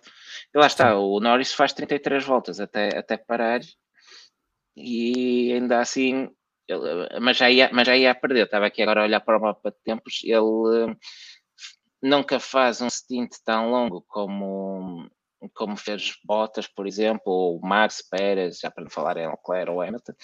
Uh, ele para mais cedo do que Bottas e Verstappen, porque também já vinha nos 35. Um, faz, se calhar, teria sido correto para, para Daniel Ricciardo, mas fica a sensação que o McLaren estava a comer muito pneu sobretudo o do Richard. Aquilo parecia, não sei se achava que era gomas ou o que é que se passou, mas. certo. Uh, olha, damos um saltinho à Alpha Tauri. Sim, sim, sim. Ah, de caminho, deixa-me só levar este comentário do Ricardo Freire que diz que o único piloto de McLaren que fez alguma coisa de jeito este fim de semana foi o Zac Brown no Estoril. Hum, Discordo. Levou... Lamento, lamento, eh, mas então. tenho de discordar, porque Zac Brown neste fim de semana não foi piloto de McLaren, foi piloto da United Autosports. Está certo, certo. Que é a equipa do, do, do Felipe Albuquerque. Não, a equipa é do, do, do Zac Brown e do Richard Dean. Mas, pronto. Por isso foi, ele foi piloto da United. Também, não, não conta. Não conta. Alfa Tauri. Avançar para Alfa Tauri. Pois, eu disse, eu disse que queria avançar. Agora começa tu. Alpha Tauri. Uh, Alpha Tauri esteve em foco logo no início com Yuki Tsunoda a aguentar Lewis Hamilton algumas voltas atrás de si muito bem, dava a luta a Hamilton e acabou. acabou aí a corrida do Yuki Tsunoda. Foi uma, uma corrida de extremos a do, a do Yuki Tsunoda. Uh, fez esse trabalho de aguentar o Lewis Hamilton, ele depois que disse, disse que, que tentou segurá-lo ao máximo porque quer que o Max seja campeão. Mesmo que não quisesse, acho que não tinhas alternativa. Não tinha outra hipótese. Tinhas que querer e acabou. Uh, não, não, e, nem faziam um jantar.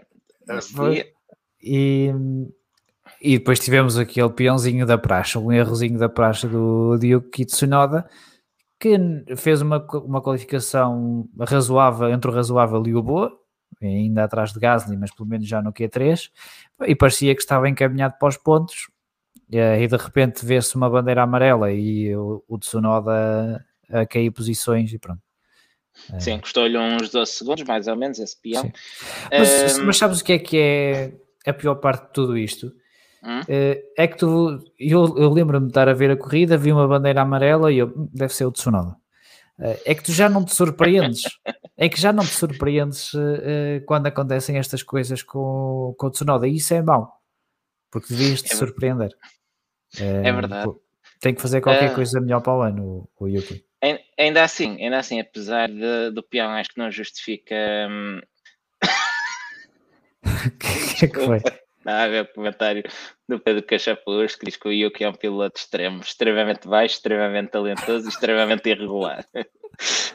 um, pronto, o que é certo um, é que depois disso um, o Tsunoda uh, desapareceu. Uh, o, O João Barbosa diz que o Yuki e o Franz confirmaram que aguentar o, o Lewis lhe estragou a corrida, mas eu olhando para estes tempos não vejo.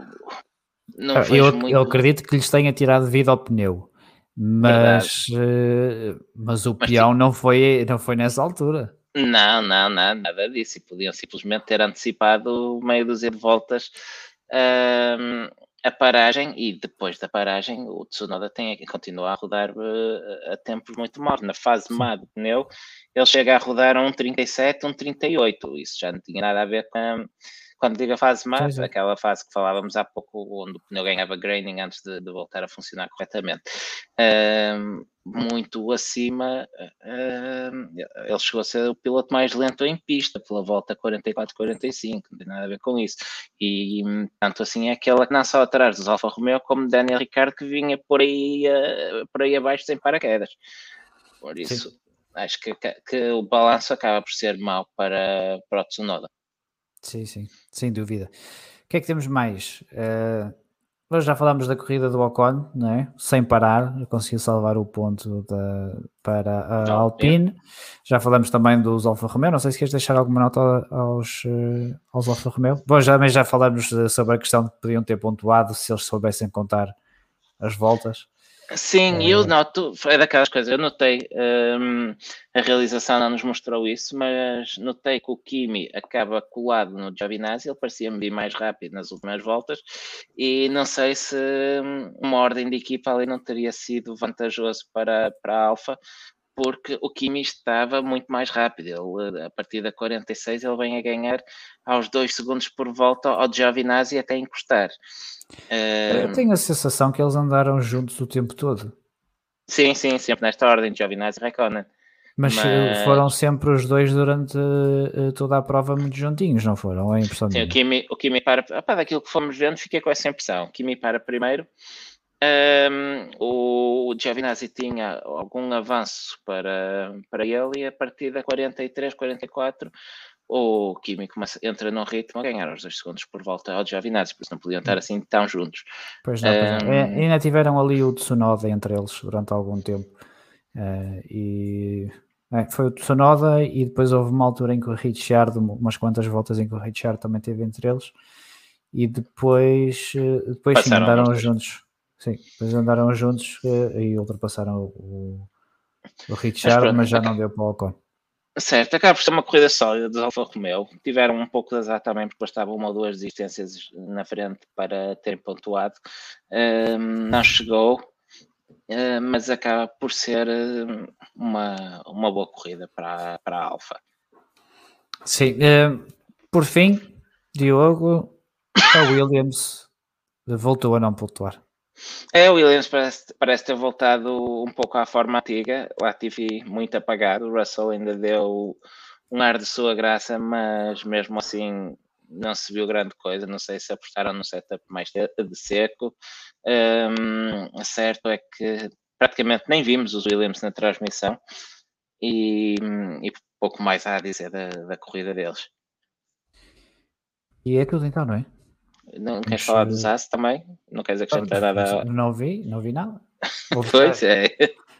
Os As tiveste a situação com o Mick Schumacher logo no início com o Fernando Alonso, depois o, Alonso, o, o Schumacher colou-se ao Nikita e acho que até o ultrapassa num overcut, porque ah, para primeiro o Nikita, o Schumacher depois aí campeão o Schumacher depois aproveita a pista livre para, para, ganhar, para ganhar tempo suficiente para depois, quando foi à boxe, e, e depois vai-se embora. Do, do Nikita e depois pronto.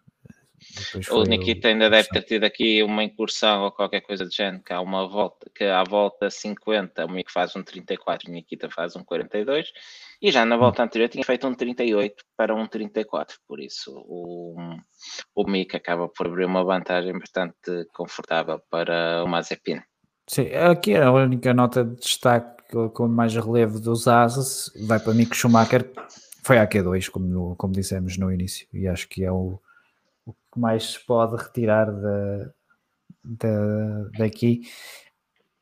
Espero que a AS tenha um carrinho melhor para o ano, para vermos o que é que o Mick Schumacher consegue fazer, se, pode, se consegue colar um bocadinho mais à frente. Uh, e E pronto, é, é, isso. Sim, e com a asa abdicada esta temporada para desenvolver o carro de 2022, espero bem que sirva, que sirva para estar um bocadinho mais, uh, mais próximo. Mais próximos lá da frente. Certo. Um, classificação do Mundial, que queres dar uma olhadela, que temos esquecido de fazer esse, esse breve Podemos. apanhado. Queres que vá aos, aos pilotos e tu depois vais às equipas? Pode ser, pode ser. Ser. A tua sorte é que não se deve passar Covid por podcast, porque senão. não, já, não, já, não pode, já não pode constipar. Ai, constipou o menino. Ai, Foi andar de kart, pronto, levou com um arzinho. Tem o quarto sujo. Exato, e ficou logo constipado. Tu andaste sempre em ar limpo, não, não tinhas ninguém a pé de ti, só quando eras dobrado. Uh, vamos à classificação do, do Mundial. Max Verstappen volta a ser líder do, do campeonato, ele tem agora 262 pontos e meio, com Lewis Hamilton. Sim, Sim o quê? Sim, ia, ia, ia só acrescentar uma coisa, que hum, nesta luta um, dos grandes prémios de penalização, seja onde Max e Lewis penalizaram, uh, Verstappen acaba por ganhar um ponto, porque perde uh, sete pontos na Rússia, no Grande Prémio de Penaliza, mas Hamilton perde oito este fim de semana para Verstappen, e com isto o balanço, depois das trocas, é de um ponto a favor de Max Verstappen. Boa observação, gostei. Gostei dessa. Eu só interrompo para observações pertinentes. É, já é mais discutido.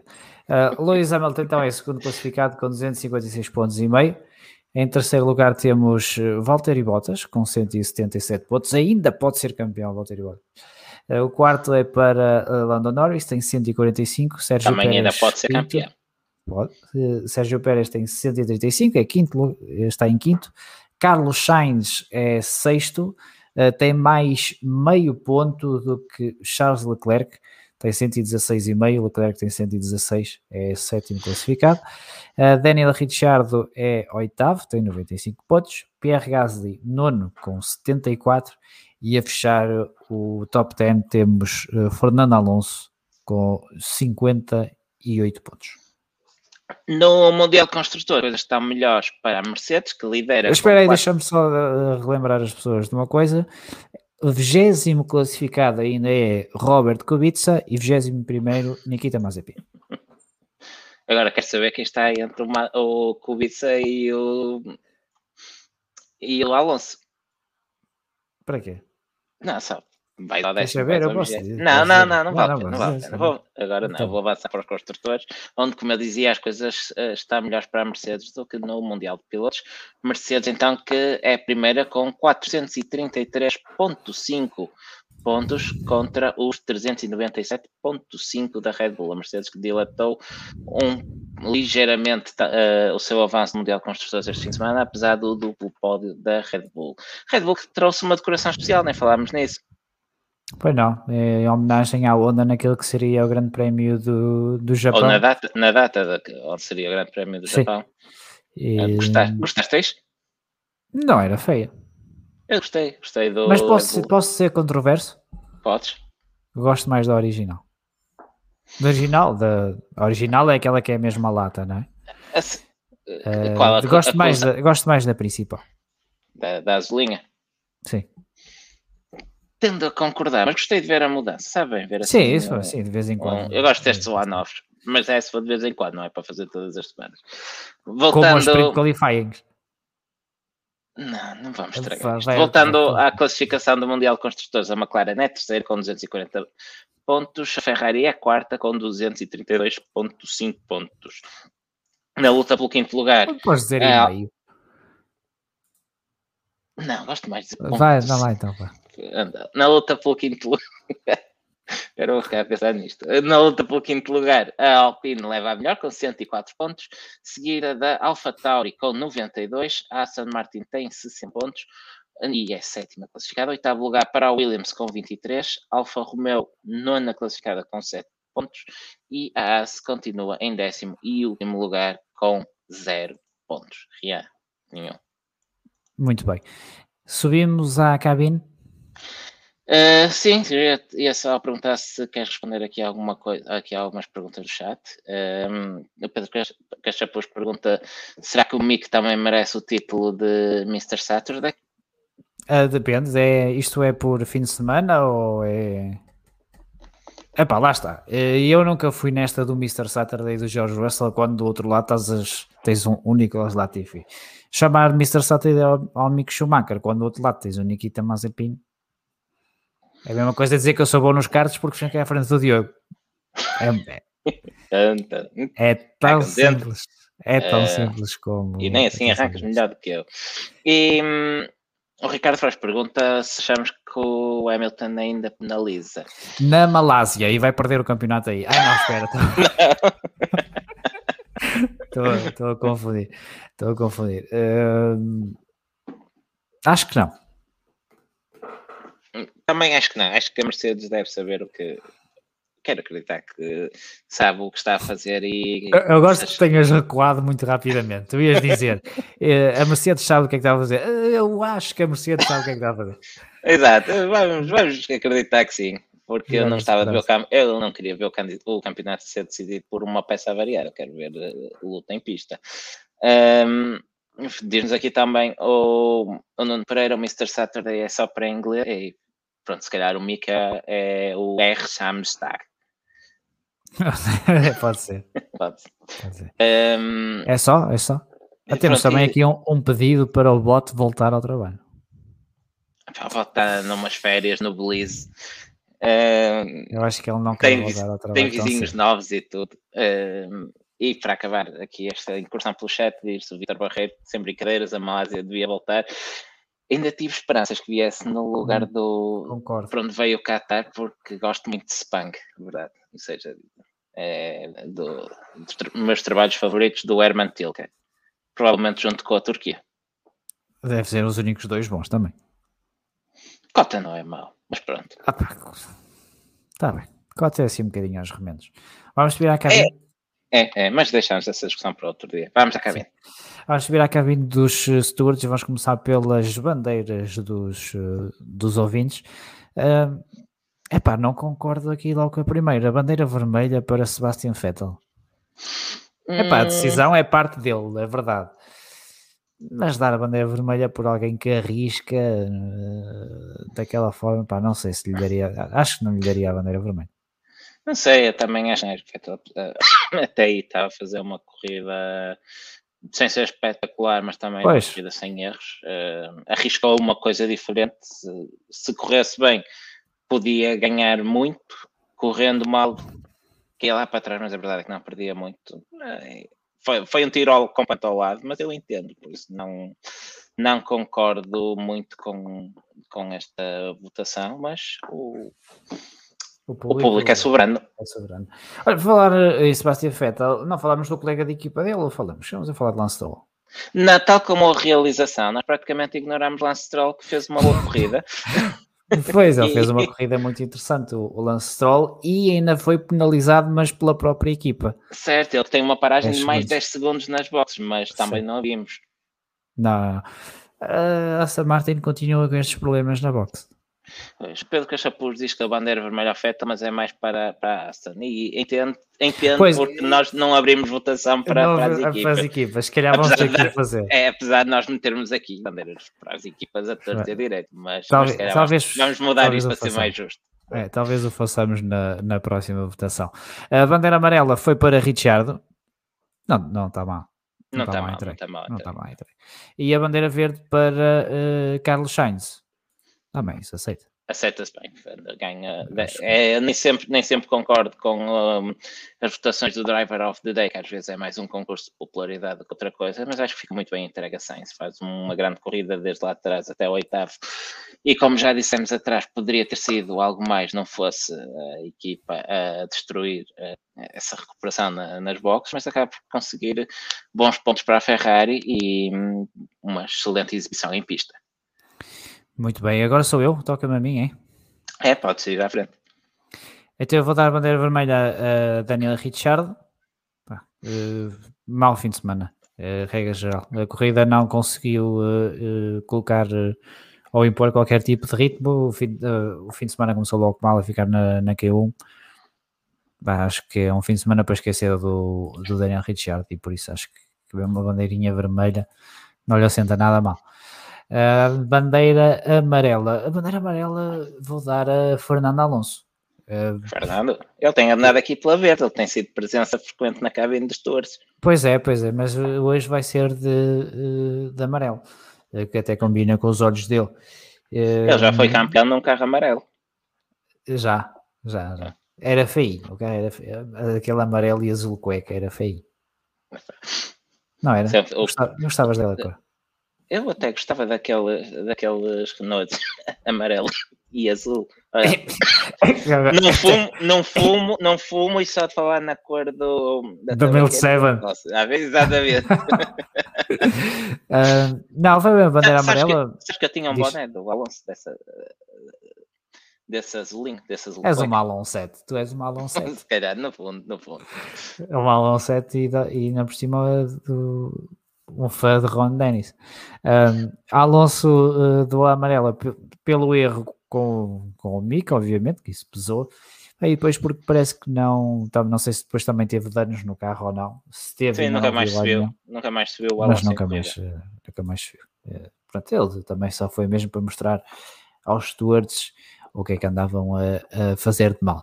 Uh, e eu vou dar, a, vou dar a bandeira verde a uma pessoa que merece. Eu já vi a bandeira verde de Diogo e é, é daquelas coisas, daquelas bandeiras verdes.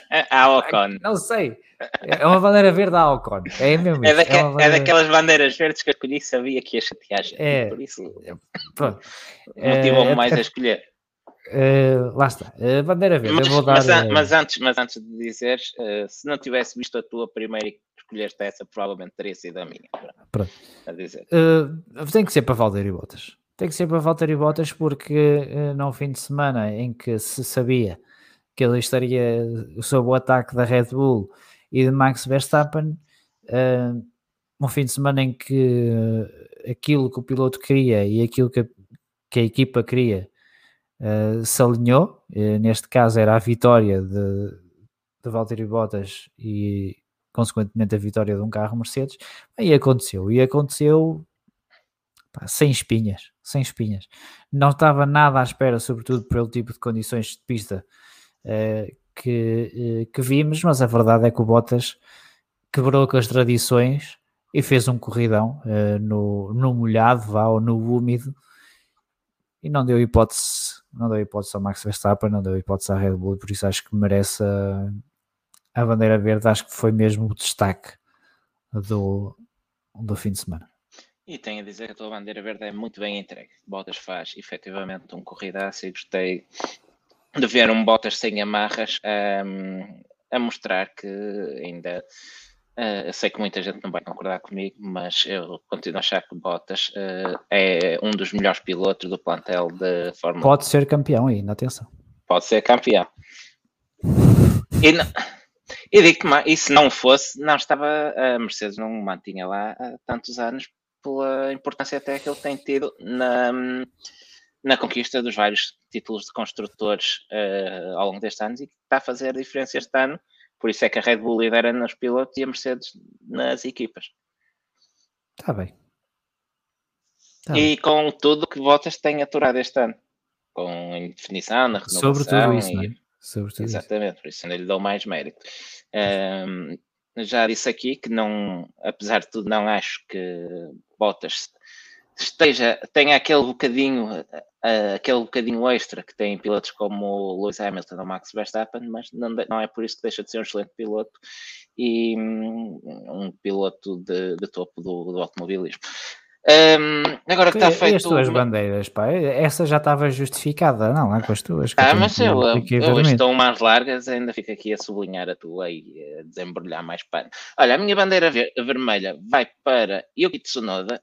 Um, eu hesitei um bocado porque um, até o fim de semana não começa, não começa mal para, para Tsunoda, faz, vai a Q3, faz aquela boa defesa a Hamilton, ajuda a empatar a Hamilton no início mas para mim isso não é justificação que, para, um, para o que vimos a seguir e que foi um Tsunoda a desaparecer da, da corrida, um pouco por aquilo que expliquei mais atrás, fazer, olhando para os tempos dele, não justifica tudo, pode ter prejudicado acredito que pudesse ter custado um lugar ou dois, mas não justificava ter vindo parar ao fundo da tabela, uh, nem justifica o peão, nem, nem a falta de ritmo que mostrou em toda, em toda a corrida. Uh, pondo a coisa um, em perspectiva, o companheiro de equipa de, de Tsunoda, Pierre Gasly, acaba em cima de Lewis Hamilton um, e ainda teve aqueles 5 segundos de penalização uh, em cima, que falávamos, uh, falávamos há pouco. Um, por isso, uhum. por comparação, Tsunoda uh, acho que acaba por ficar muito mal na fotografia. Teve aquele brilheiro no início da corrida, mas por, a partir daí foi por aí, foi por aí abaixo. E como, como diziam há pouco alguém no, no chat, foi como um ninja, desapareceu. Um, e a tua bandeira amarela, Diogo? A minha bandeira amarela. O que é que tu escreveste aí? Espera aí, eu já tinha aqui o Tsunoda na bandeira amarela porque... e não tirei. Isto foi o que deixa, isto é o que dá deixar as coisas a meio. Por isso, eu vou copiar a tua bandeira amarela assim a descarar que vai para o Alonso, que é para improvisar por tudo aquilo que tu já disseste. E passo diretamente para a minha bandeira verde, que vai para o Sérgio Pérez, que tem andado aqui pela bandeira amarela e pela vermelha, mas uh, este, este fim de semana fez aquilo que a equipa precisa, que é roubar pontos à Mercedes e dá-los à Red Bull. Ficou imediatamente atrás de Max Verstappen, a qualificação não foi brilhante, é verdade, uh, mas o resultado final foi aquele que a Red Bull desejaria um, consegue uh, o terceiro lugar, não poderia almejar a mais, tendo em conta que à frente deles estava Max Verstappen e Valtteri Bottas esteve inalcançável e de qualquer forma nunca, eu não acredito que a Red Bull em cenário algum permitisse que ele fosse roubar pontos a, a Verstappen, por isso fica no melhor lugar possível para ele e para a equipa. E ainda nos proporcionou aquela luta espetacular em pista com Hamilton que só só isso já, já só por só merecia a bandeira verde, e por isso este fim de semana Pérez leva um paninho verde para casa de recordação. Muito bem, aqui está a bandeira verde da Pérez, um piloto que qualificou atrás de um Alfa Tauri e que depois em corrida uh, nem sequer viu o colega de equipa. Bandeira e que depois é, em é corrida é e que depois em corrida fez o melhor resultado possível. Ele até podia ter qualificado em último, o resultado é este que a equipa queria. Está bem. É só, não é? É só. Vamos ao tarot? Uh, vamos ao tarot, Estados Unidos, para Austin. Vamos ao tarot. Vai disto. Olha, eu tenho um feeling que hum, Cota vai ser um circuito para a Red Bull e para Max Verstappen e hum, Hamilton acaba em segundo para manter isto aqui pertinho e Bottas, mantendo o bom momento, acaba imediatamente atrás da Hamilton depois de ter tido que ceder a posição. Isso de ser uma corrida para, para a Red Bull tem algum motivo específico? Ou... Absolutamente nenhum. Ah, é que pensei que, que, seria pelo facto de desde 2012 até 2019 a Mercedes só não ter ganho duas vezes. Que foram? Que foi em 2013, ganhou o Sebastian Vettel pela Red Bull. E, e depois o Kimi. E depois o Kimi. Não, sabes que eu estava a pensar quem é ganhou o ano passado? Pois o ano passado não houve corrida. O ano passado, ano passado não, estava fechado para férias. Tá, mas estou com, estou com um feeling, um feeling. Eu vou, o primeiro e o segundo são os mesmos, mas por ordem inversa. Hamilton em primeiro e Verstappen em segundo. E vou pôr uh, em terceiro lugar. Vê lá se apanhas esta. Sebastian Vettel. Não, esta passou completamente ao lado. Já viste que hum, os Aston Martin andam bastante irregulares e Vettel tem sido mais irregular, apenas com quatro hum, corridas nos pontos. Seria, curiosamente, se não fosse aquele erro de cálculo da equipa, teria cinco idas aos pontos, das quais duas foram no pódio. Pá, não sabem se somar gasóleo se fossem tugas, tinham-no ali contadinho. Tinham-no ali contadinho, que aqui está caro. Pois, olha, se fosse no carro do Stroll, tinha o Nuno Pinto a fazer as contas ao lado. Por isso é que é, nunca tiveste o Stroll a chegar ao fim sem gasolina. Olha, olha, bem visto. Ele sabe, sabe o que Ele sabe. Tem lá o Tugão na, na, na box, por isso não falha. E nem gostava de passar pelo, pelo Nuno Pinto na estrada, eh, da Aston Martin, vê-lo da Aston Martin, assim com o símbolo da federação espetado no ouvido. Acho que andava muito a pinta. Olha, já que estamos a falar de Red Bull, queres dar um, um, uma passagem muito rápida pelo final do DTM? Eh, eu queria ir embora, mas pode ser. Pronto, isto para, para, dizer o quê? Que tínhamos Lawson à entrada, falta uma corrida em boas condições para, para ganhar, para ser campeão.